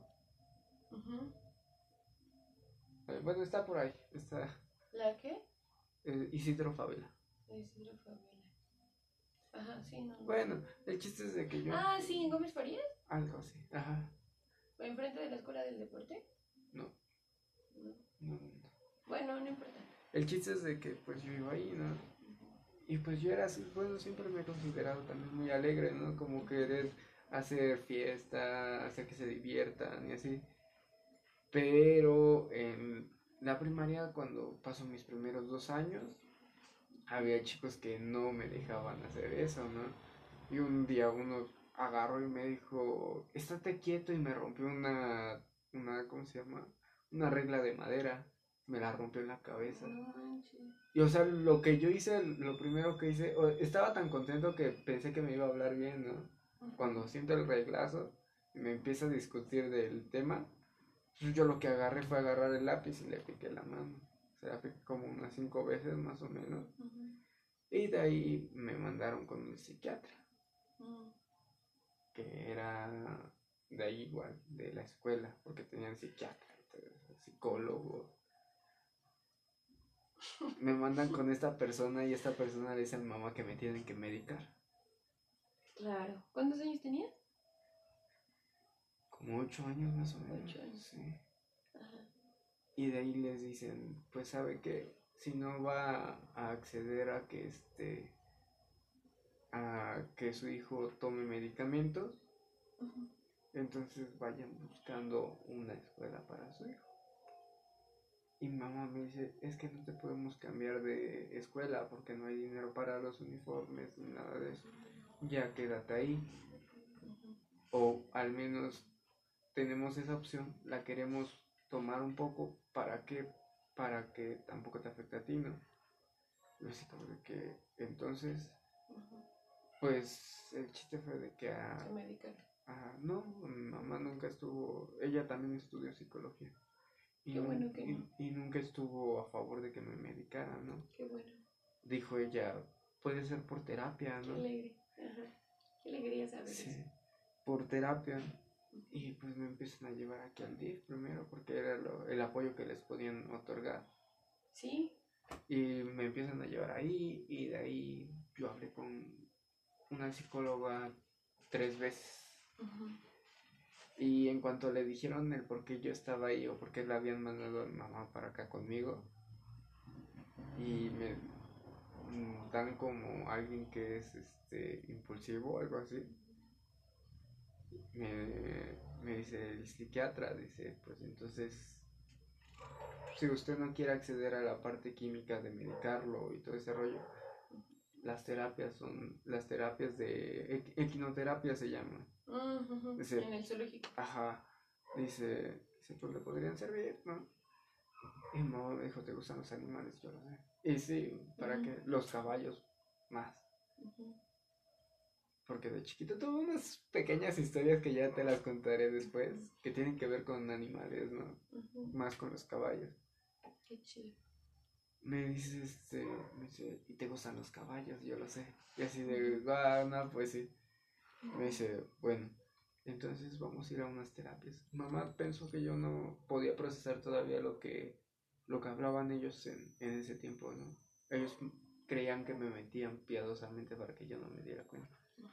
Nunca quise arruinar ese sentimiento, ¿sabes? Porque siempre me ha parecido lindo que, que mi mamá pues se preocupó por, Por ti. por mí y por no medicarme, pues. Sí. Y es en donde yo dije, wow, no. Me quedé con, ¿cómo te diré? Y respetó tu, tu, tu individualidad, ¿no? Exacto. Porque pudo ejercer sobre tu cuerpo y dijo, no, no puedo ejercer por el, en el cuerpo de mi hijo. Que lo puedo hacer con algunas otras actividades. Claro, hay otras soluciones. Y el chiste fue de que llegando a la prepa, no, a la secundaria, fue cuando desarrollé más mi hiperactividad. Lo que ellos llamaban hiperactividad. Porque eras, sí, siento que sí es hiperactividad, porque todo el tiempo me la pasaba haciendo actividades de lo que fuera, deportivas, eh, más deportivas más que nada, naturales, con lo de la, seguía todavía con lo de la equinoterapia. Y pues a mí me gustaba mucho, ¿cómo te diré? Mm, como que ese contacto con la naturaleza, ¿no?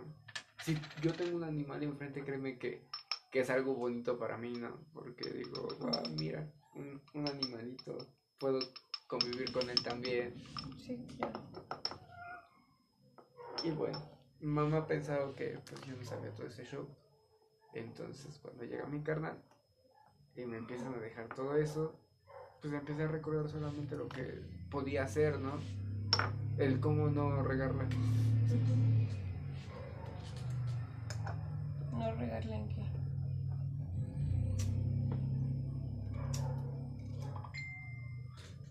En negarme al poderle ofrecer algo a mi hermano. Porque te digo, yo antes lo veía como que, ¿y para qué? Porque yo le tengo que enseñar a fuerzas que aprenda solo, ¿no? Esa era mi idea.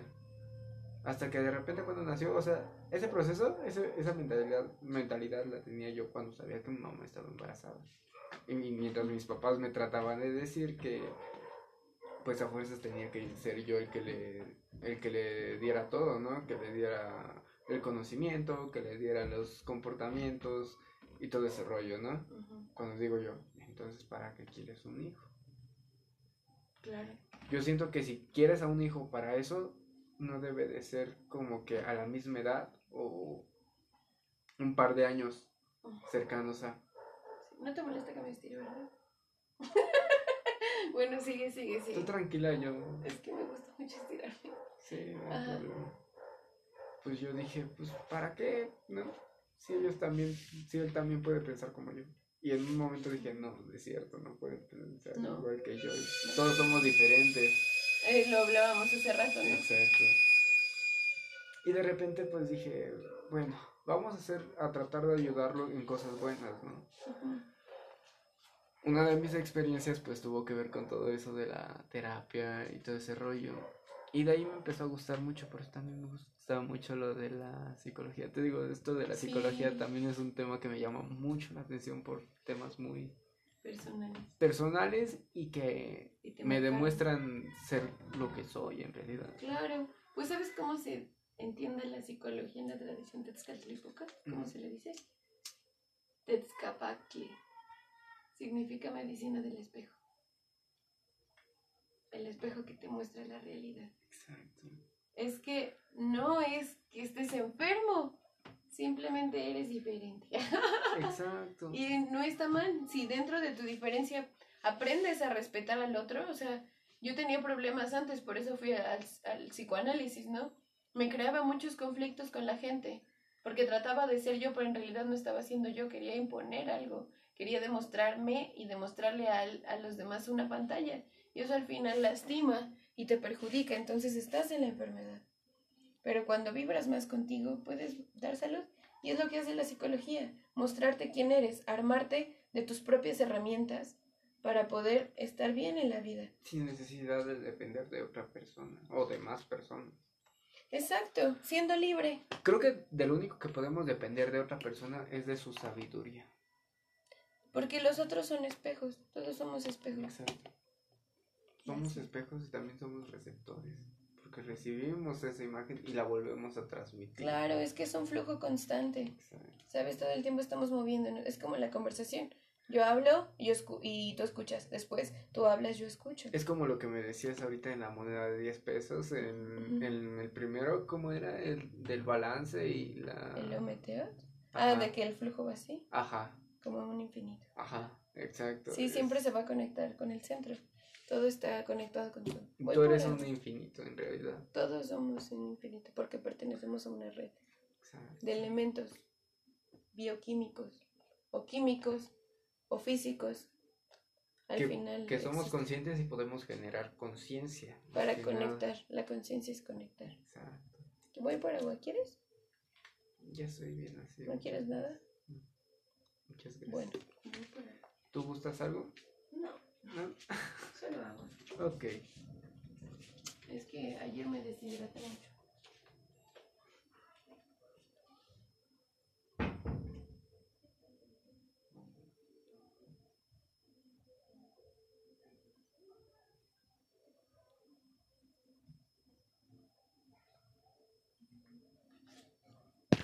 Bueno, esa es la segunda parte. Ok. Espero les sigan gustando estas pláticas, pues habrá más podcasts, claro que sí. Al parecer cada uno va a durar entre 40 minutos o 30 minutos como mínima. Espero que les guste y lo sigan disfrutando. Esto es Griffin. Y creo que vamos a continuar en unos segundos, o más bien dicho, en unos minutitos. ¿Cómo la ven? ¿Cómo ven todas estas historias, todas estas creencias que hay en cada persona? En realidad somos distintos, no todos pensamos igual, así que pues hay que respetar cada pensamiento, ¿no lo creen? Y ese es el tema del, de hoy, en este podcast.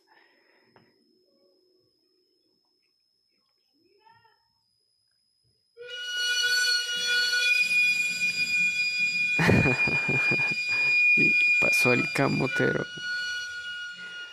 Pasó el de los camotes, como la ven. Con el típico sonido del carrito de los camotes.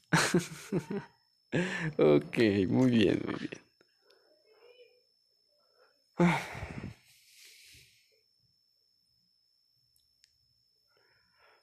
Bueno, veamos la luna, veamos el sol. Para darnos cuenta de quiénes somos. Muy bien, muy bien, muy bien.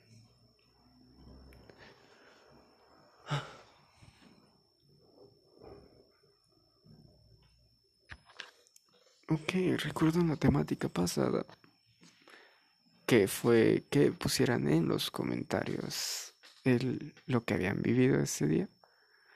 Bueno, hoy es el día igual. Por si se te olvidó algo, esta es la segunda la segunda parte en la que te puedes salvar.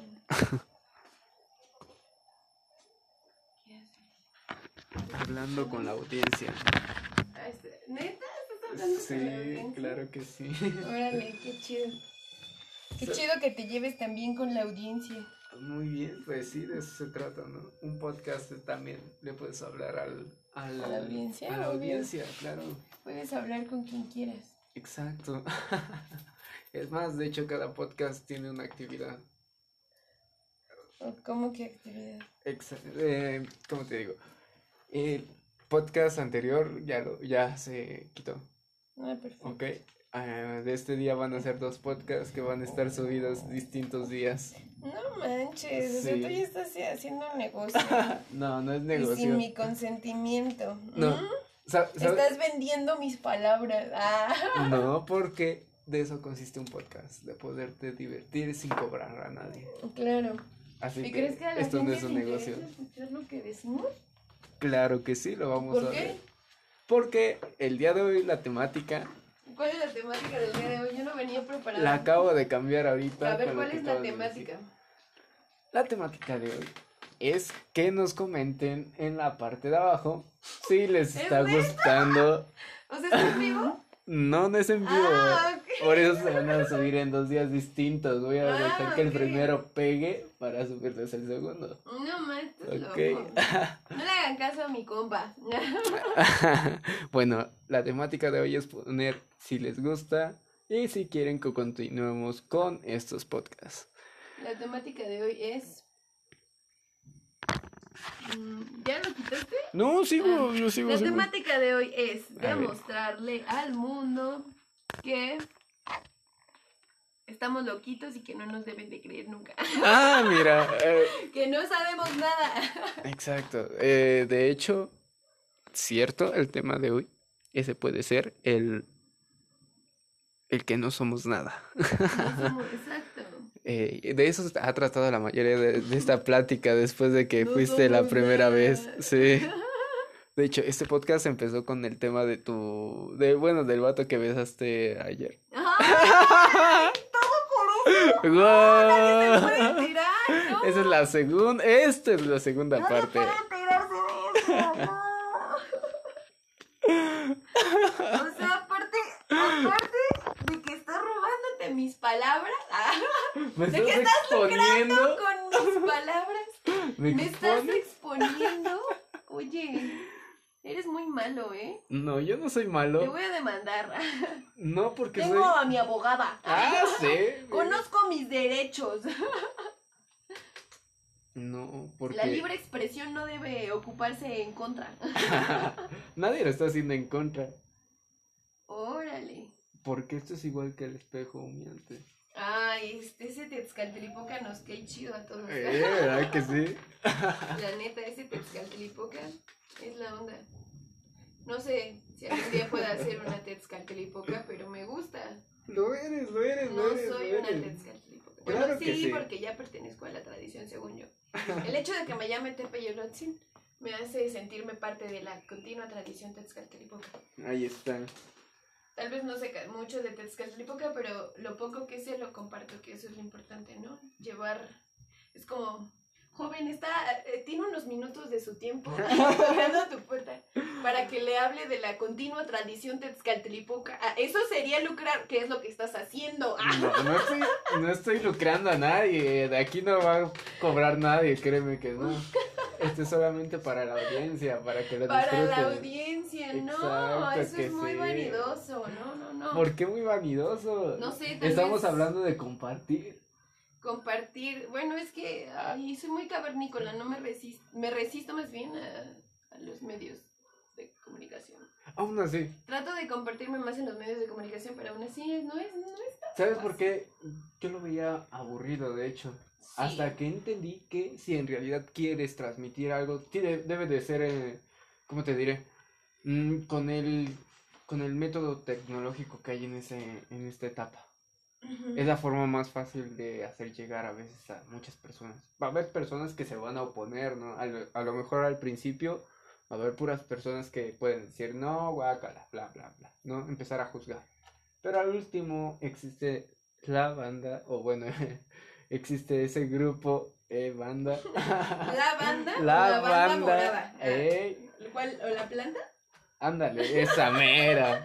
No, yo hablo del grupo social Ajá. de personas. ah, Sí, la bandera. esa. Lo que conocemos como la mera. mera, bandera. Simón, esa mera. La mera, mera bandera. Ah, ya estás. Ajá. Bueno, ¿en qué estábamos? Estamos hablando de la bandera Ah, de sí. México. No es cierto, ya, Ah, perdón. ¿Qué? Te estoy molestando. Bandera de México, legado de nuestros héroes. Ah, mira. ¿No te la sabes? No. Símbolo de la unidad de, de la justicia de nuestros padres y de nuestros hermanos. Te prometemos ser siempre fieles a los principios de libertad y de justicia que hacen de nuestra patria una nación independiente, humana y generosa, a la que entregamos nuestra existencia. El Estado. ¿Es en serio? ¡Wow! ¿Eh? Me gustaban las ceremonias en la primaria. Es que yo sí soy bien patriótica, la neta. La neta.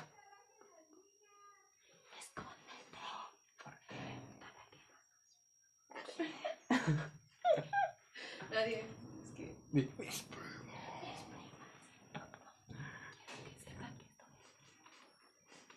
Bueno, no, ya. se van a ir. Es que no me gusta que, me, que vean lo que hago. Pero bueno. Sigue con tu punto de la bandera. Ah, sí, Ya me de- desvié mucho, no, perdón, perdón. de la A, forma a veces me gusta decir muchas estupideces. de la forma en como los este cómo se llama cómo podemos seguir ayu- ayudando a las personas y cómo esto puede apoyar. A- ayudamos no estamos recordar. lucrando nada porque ya vuelvo a repetir no Estamos ayudando a nada. recordarles a todos, bandera de México, exacto. Símbolo de nuestros padres. ay no. No, no me la sé bien, ahí, sé que hay algo que estoy, mal. Sí, algo lo confundí, pero me gustaba mucho la ceremonia. muy bien muy bien muy bien. Aquí tenemos una aficionada No soy aficionada, solamente me gustaba mucho. qué es eso entonces No, no, no. una no, no, ex aficionada. No es un equipo de fútbol, así como México, México. ¿Cómo? Verde, blanco, rojo, pinta mi corazón. ¿Ya ves cómo no? No, una vez un amigo y yo, para, para nuestra clase de psicología política, Ajá. hicimos un, un documental de la religión y la política en México, ¿no? Entonces yo hice la edición del video y todo porque me gusta hacer ese tipo de cosas. Oh, qué cool. Y le estaba preguntando, ¿no? En sí éramos un equipo, pero nadie me ayudó a nada, ¿no? Solamente a mandarme información. Entonces yo tuve que buscar las imágenes, la música y así, pero este compa sí me estaba ayudando. Entonces le estaba diciendo, ay, ¿qué canción le pongo como intro, no? Para que inicie el, Ajá. el video. Y, y le mandé la canción de... de... Ay, no me acuerdo. De Luis Miguel vas a Ah, sí, la de Luis ¡No! La que ponen el 15 de septiembre. Así es mi México, te llevo en la piel, así. Ah, Entonces me mandé sí, esa, sí, le sí. dije, voy a poner esta. Me dice, no, yo tengo una mejor y me mandó la de Timbiriche de México. México, por eso me acordé. ¡Qué Eso. cool! Sí, sí, sí, me súper cagué de risa, ¿no? Ay. Pero sí me gusta eso de, de- de lo mexicano y me gusta el himno nacional. Me gustaban las ceremonias, sí me gustaban mucho. Ya ves. Mucho, mucho. Te voy a contar una experiencia bien. Estuvo, estuvo, estuvo súper, súper interesante. Ah, Voy a volver a hablar de la continua tradición, ok, ok, ok, ok. porque fue un momento muy impactante para mí. Ya ves que te dije que el año nuevo fuimos a danzar al Zócalo Ajá. y que ahí es la región, la- me- cuando me robaron mi mochila. Ajá. Cuando fuimos ese día a hacer esa danza, pues estábamos en Tenochtitlan, ¿no? Ujú. Y pues bueno, era, era curioso porque era el México antiguo con el México nuevo, ¿no? Estábamos en el Zócalo y apenas podías alcanzar a ver lo que resta del Templo Mayor, ¿no? Las ruinas. Ujú. Y luego la catedral, Palacio de Gobierno y los tres poderes, ¿no? Bueno, Ujú. los otros dos poderes de, de, de cómo se reparte el Estado, ¿no? Ujú. los tres poderes del Estado. Y pues bueno, llegamos a la explanada del Zócalo, que es gigantesca. Hicimos un círculo, éramos, mm, yo creo que mínimo éramos como 110 personas, en un, así haciendo todo un círculo, ¿no? En la explanada, o sea, estábamos ocupando un espacio bastante grande, ¿no? Wow, sí, sí. Y todos así como, ¿qué pedo, no? Y todos con nuestra falda negra, con un- una cinta roja, tu playera negra, tu cinturón rojo, eh, pues los huehuets que son tambores, em, las atecocolis, hicimos uno, un tlalmanali como ese amarillo. Ajá. Ajá, lo hicimos en el piso, donde pusimos elementos y pusimos fruta, porque era el año nuevo, entonces estábamos recibiendo, hubo mucho maíz, o sea, e- es una ofrenda, ¿no? Ya ves que lo de las ofrendas en Día de Muertos viene de estas tradiciones, ¿no? Sí. Entonces hicimos nuestro tlalmanali, así se llama. Y, y pues bueno, todos así como, ¿qué pedo con estos vatos? ¿No? O sea, ¿por qué están todos vestidos iguales? ¿Por qué están haciendo esas cosas raras en el piso? Entonces como que se sacaron de pedo y todos nos estaban grabando, ¿no? Había mucha energía. Entonces la gente se metía a nuestro círculo para ver el Tlalmanali. Entonces lo que teníamos que hacer era no dejar que entrara nadie al círculo. Y de repente así me distraje y un pinche militar así se me mete y yo, no, güey, no puedes meterte, casi, casi, pero no le dije nada y solamente me quedé como, le voy a decir, o sea, me vale verga que sea un militar. Entonces veo a todos y nadie les dice nada. Y dejan que los militares nos empiecen a, a, a- meterse al círculo, ¿no? Pero en realidad no querían verlo, solamente estaban haciendo como sus posiciones, ¿no? Y fue como raro y fue como, bueno, hagan más chi- chi- chico el círculo. Y lo recorrimos, ¿no? Y de repente sale una banda de guerra, bueno, de música, de Palacio Nacional, y vienen unos militares, y en eso bajan la bandera.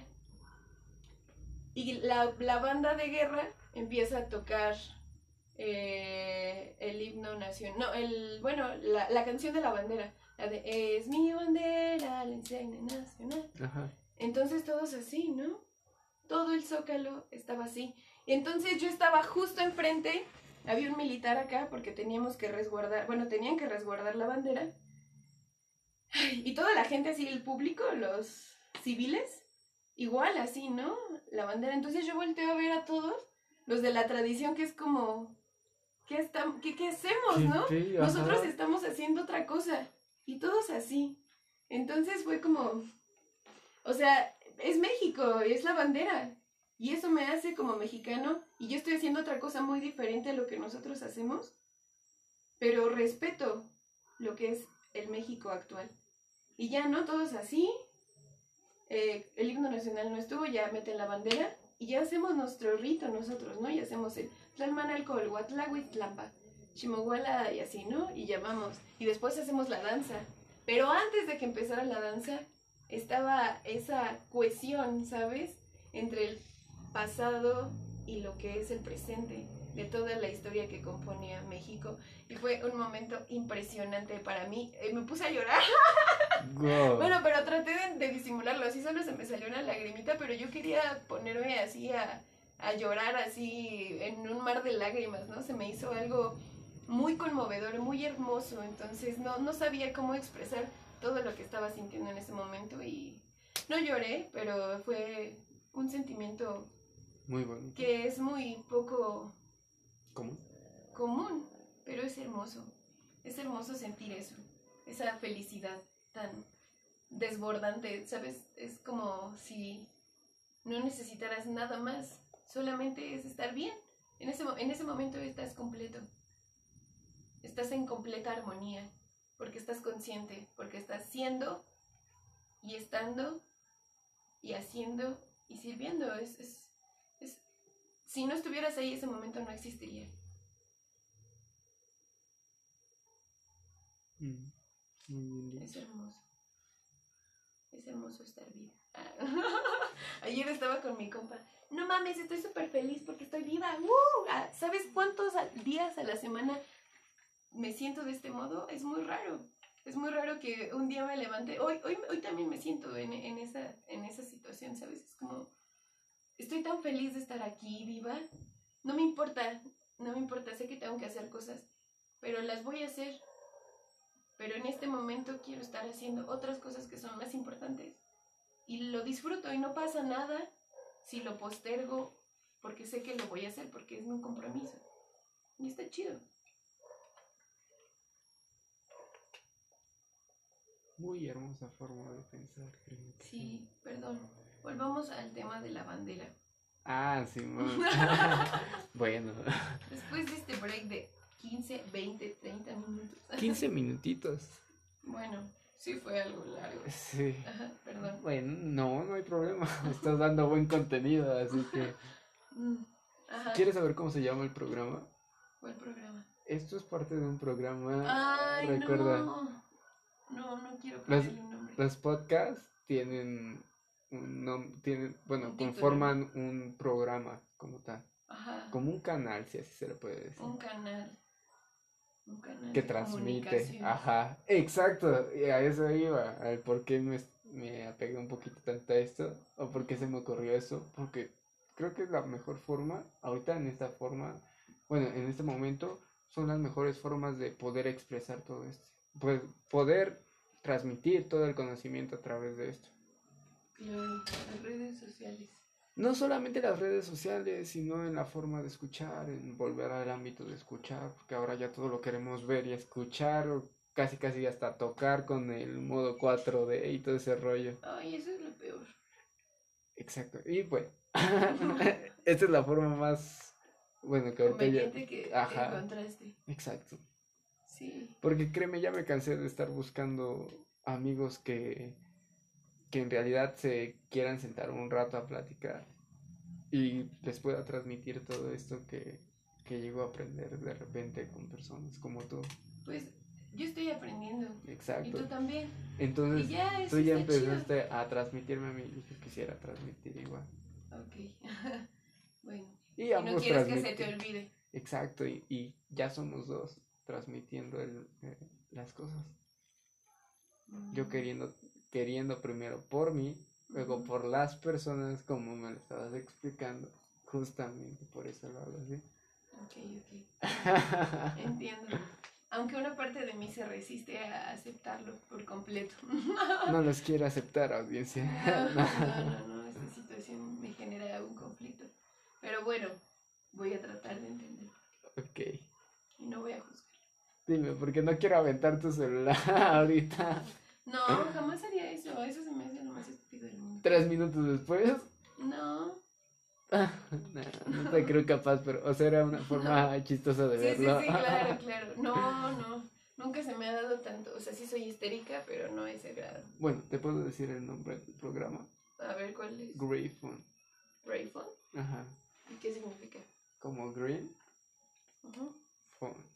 Fun en inglés es diversión, diversión. Ah. Y green es el Diversión verde. verde. Ajá, algo así. Green. Green. Claro. Eh, y es porque estamos fumando marihuana. Ah, ¿Por eso es verde? también, ajá. Y lo, ve- lo veía con otra forma de Eh, ver, ¿Cuál pero es tu color favorito? El verde. Ah, ok, ya entiendo. Pero el verde, el verde va por la naturaleza. Ah, y- ok. ¿Y por qué es tu color favorito? Y tú Ajá. creaste el programa. Ah, ok. Discúlpame. ¿Quieres que le agregue algo más? Verde, ¿por qué? ¿Qué, qué representa el verde para ti? Para mí, Ajá. alegría, todo lo que forma vida es algo natural. O sea, Es ¿tú algo crees verde. que la alegría es el, en color verde? A mí sí se me... Ah, muy bien, qué chido. Bueno, obviamente que cada uno tiene una percepción diferente de colores, ¿no? Exacto. Para mí la felicidad es el amarillo. pero está bien, me gusta el ¿Por qué verde, pero yo lo asocio con otras cosas. Porque sí, lo entendí. Sí, sí, sí. Pero créeme, llegué qué a, interesante ta- lo también, llegué, verde. también llegué a ese punto, ese punto chusco de mi mente que dijo, hazlo divertido, que sea, que tenga un significado divertido, ¿no? ¿Sabes Claro. cuál fue? El último fue el que acabas de mencionar, Green Fun. Fue como, sí, es para la bandera. Ah, ah, no, ya me acordé para qué bandera te estabas. Bueno, ya sé qué bandera te estaba refiriendo. A la, A la banda, bandera. A la banda, a la banda norteña, los carros del año, ¿verdad? Ándale, esa mera. Claro, sí, ¿cómo no? ¿Cómo olvidarnos de la banda, de la mera bandita? Saludos para la bandera entonces. Es mi bandera, la insignia nacional. La insignia, ni siquiera sé que esa palabra no existe. Es la insignia nacional. Así yo la cantaba, o sea, me gustaba tanto que ni siquiera me daba cuenta que la cantaba mal, pero yo era como, sí, es mi bandera. ¿Te late si hacemos esto cada vez que no. Cagamos una? Mandar saludos a la bandera, ¿sí? A la bandera para que se la aprendan. Es mi, Mi bandera. bandera. Sí. Y le Exacto. ponemos No, eso sería, eso es una burla. ¿Sabes que nos pueden demandar por eso? Es como cuando Paulina No, Rubio. no, no, cuando Paulina. Rubio, en no sé qué año del 2000 y tantos, antes del 2010, Ajá. se tomó una foto con la bandera de México y la demandaron. Porque no puedes hacer como mofa o hacer algo de alguna manera moralmente Humillante, incorrecto ¿no? Se Ajá, humillante para un símbolo patrio. Exacto. Entonces, si estamos hablando de la bandera, que es un símbolo patrio, no deberíamos hacer eso porque es ofensivo. Ok. Entonces, no. ah, yo lo quería hacer solamente para mandar saluditos acá a la banda. No, no, no, no, no, no. Olvídalo, o sea. Sí, no, olvídalo, olvídalo. no. Me acuerdo mucho que mi papá sí, sí, por ejemplo, estaba viendo la tele y, y pasaba un canal donde estuviera el himno nacional, le dejaba y se paraba. Eh, Estaba, era muy interesante, se paraba y la cantaba, ¿no? Y si veía una bandera y o sea, estaba el, todo este rito de la bandera, de que está la canción y el Ajá. grito de guerra luego, ¿sabes? Cuando veíamos el grito, ay, a mí me gusta mucho la, la fiesta del 15 de septiembre, Ey, por la comida y por la costumbre uy, familiar, la ¿no? comida. Pero antes veíamos el grito, ¿no? Ajá. Entonces, casi todos era como, ah, sí, se se quedaban sentados viendo. Y mi papá siempre, cuando pasaba la bandera, que se la pasaban al presidente o al gobernador, siempre se paraba. Sí. Y pues me enseñó eso y pues para mí sí es muy importante darle res- ese respeto. Porque tiene que ver con una cuestión de identidad. Bien dicho. Eres mexicano y eso te hace lo Eso. que eres. Y en si eso no, te transformaste. Bueno, está transformado tu entorno. claro, y eres consciente. Exacto. Entonces, para generar conciencia, pues tienes que amar el lugar de donde eres. Eres mexicano. Respeta tus símbolos patrios. Muy bien dicho. Sí. Qué chido. Me gusta mucho México. México. Timbiriche. Y saco mis pompones. México. México. ¿Tú que te Bien, gustó hacer bien. tablas rítmicas en la primaria? Era una mamada eso de las tablas rítmicas. Nunca me dijeron. En las tablas rítmicas todos a huevo participaban. Yo era como que si teníamos algo parecido, pero era llamado educación física escolar, algo así. Que salían todos, ponían una canción y te ponían a bailar como a hacer zumba. Y ya. Así Ah, como que- como activación física. Ajá, y cuando te elegían era porque iban a hacer como que representaciones algo así. Ujú. Y si Hacían eran- casting. Ajá. También en mi primaria. Y yo así Hacían como de que, eh, Pero solo para los bailables, no para las tablas rítmicas. Las tablas rítmicas no las hacían seguido, pero cuando las hacían sí a, a huevo era todo el salón. yo acá en el... Ay, ¿cómo se llama acá? La Vasco de Quiroga, estuve en la Vasco de Quiroga. Ahí sí era como que a fuerzas a todas le tenían que poner este... ¿Cómo se le llama? Un casting. Un casting.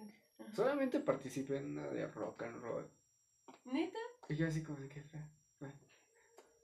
No, ma, qué chido. O sea, Bueno, no, no, qué chido.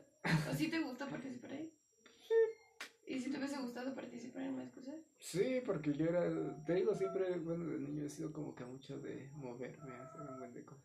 De hecho, una de las cosas que me encanta hacer también es el baile, aunque ahorita ya estoy muy oxidado y lo descubrí ayer tratando de bailar. ¿Fuiste a una fiesta? No, eh, llegué a mi casa, antier, antier cuando llegué, llegué a mi casa y, y dije, vamos a poner música. Y llegaron muchos recuerdos de la secundaria que fue donde bailé más. Sinceramente, bailé de todo, créeme. A, a mi forma de ser, ¿no? Pero me recuerdan como que... es- por eso me encanta la, la música también. Claro. Y lo que hice fue este escuchar un, un- una playlist que es de música electrónica, que era lo que empezaba en ese tiempo, en 2010. 2000. El Ah, Tectonic. Ándale, No, ma, yo jamás bailé eso. yo sí, como un ¿Sí? buen de veces en un buen de fiestas y cosas No, ma, qué chido. O sea, tú sí, a ti sí. Luego me enseñas a bailar Tectonic. Eh, sé bailar, bueno, más o menos bailar tectonic, shuffle. Eh, Eso no sé qué es. El shuffle es el de los pies. Every day shuffle. Ah. Algo así. Ese no lo sé bailar tampoco. Ese también me llama la atención. Es como danzar, literal. Eso es el shuffle. A ver, Es que es como taconear y todo. a ver. Ay, Dios. Es algo así. eh. Ay, güey. Este. Algo así. Ok. Pero es más rápido. Es. Mm, a ver. Vamos a intentarlo. Algo así. Por eso te digo, es como danzar. ¿Cómo danzar? No, eso no es danzar. Mm, No, a ver, hazlo otra vez.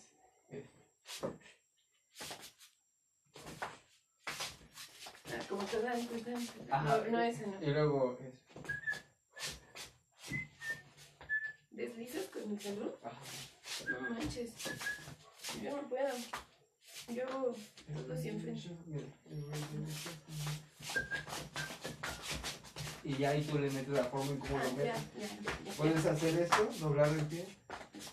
Uno, dos, tres, cuatro, cinco, seis. Y de ahí también aprendes a bailar de repente rock and roll. ¿Pero con talones? Algo Bueno, así. yo no puedo hacer muchas cosas con los talones. Tú eres más de la punta de los pies. Sí, sí, sí, sí. Sí, no, no, no, no. A ver, mira. Es muy difícil hacer este.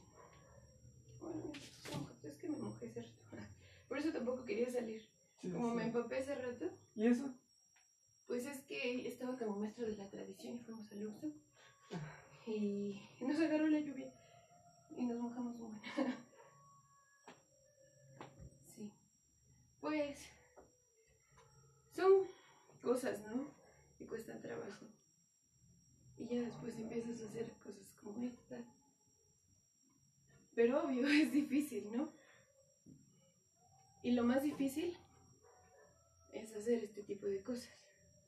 En donde tienes que encontrar un equilibrio y aún así verte bien. Es muy raro. A ver, ¿quieres intentarlo? No, me, Y ya bueno, ya después me haces esto rompo. con, con los pies, ¿no? Apuntas. Pero todo es muy mecánico. Pero pues todo es punta. ¿Te das cuenta? El talón solamente sirve de impulso, como en una pirueta. Bueno, no te molesta que mis piernas estén todas así, ¿verdad? Bueno, bueno. Para hacer una vuelta necesitamos el apoyo de los talones para poder subir y girar. Y ya después bajas. Ay, pero es muy difícil hacerlo. Para quedarte. Y después bajas y haces el cambio. Y la que es hacia enfrente es más difícil.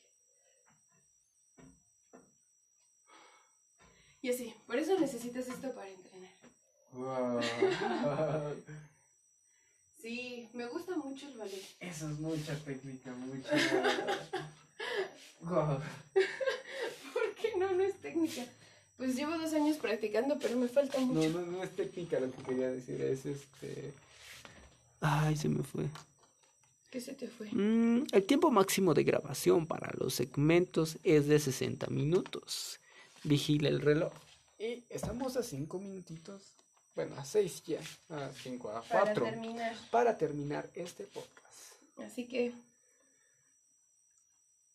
Saluden a la bandera. Según ya escucharon, sean niños buenos. Y saluden a la bandera. El día de hoy el podcast duró 20 minutos más del anterior. Pero El no se anterior preocupen. El anterior duró 30 minutos. ¿30 minutos? 30, 34, algo así. Si estoy mal también, coméntenlo. Déjenlo en sus los comentarios y suscríbanse a nuestro canal. Y pues sigan escuchando los podcasts. Este es Green Fun. Uh, Uh. Ey. De hecho, esta cosa tiene para hacer los soniditos así de. ah, sí. Ay, Ay, bueno, tampoco es para tanto. Podemos hacerlo con nuestra boca. exacto. ¿Sabes? Siempre me ha gustado como que hacer así un programa de radiolocución o algo así. Sí. Me gusta también como que contar cuentos, no sé por qué. Ay, a mí también me gusta contar cuentos. Apenas a una amiga me, me dijo, cuéntame un cuento. Ah, no, porque le digo, ¿qué quieres que te cuente? Dice, pues cuéntame un cuento. Le digo, Claro, "Ah". los digo, cuentos son la onda. Ajá, y yo empecé echando desmadre y le digo, digo, bueno, conste, ¿eh? bueno, era así una vez una niña que a fuerzas querían que le contaran un cuento. Y me dice, no manches, ibas muy bien, síguelo Ajá. contando. Y yo así de, ¿en serio? Me dice, sí. Puse a grabar como ahorita mi Ajá. teléfono y le terminé contando una historia.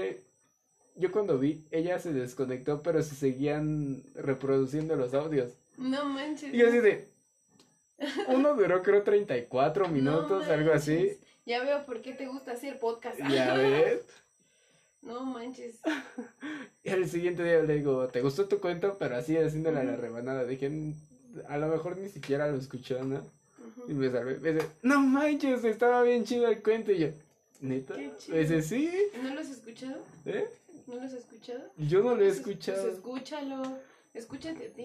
A mí me gusta grabarme. Pero solamente me veo a mí misma. es muy gracioso porque es como un diario en video. Eso me lo enseñó una amiga de la facultad, de hecho. Ella hacía diarios en su laptop. Yo, es muy raro que los haga. Este año solo he hecho dos. Normalmente lo hago de cosas que para mí son muy importantes, en donde me siento muy confundida y necesito registrarlo.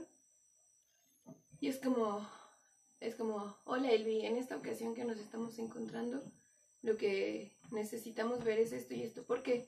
Porque pas- nos pasó esto. Y bueno, para la próxima tal vez deberías aprender o traer otra cosa nueva para compartirnos.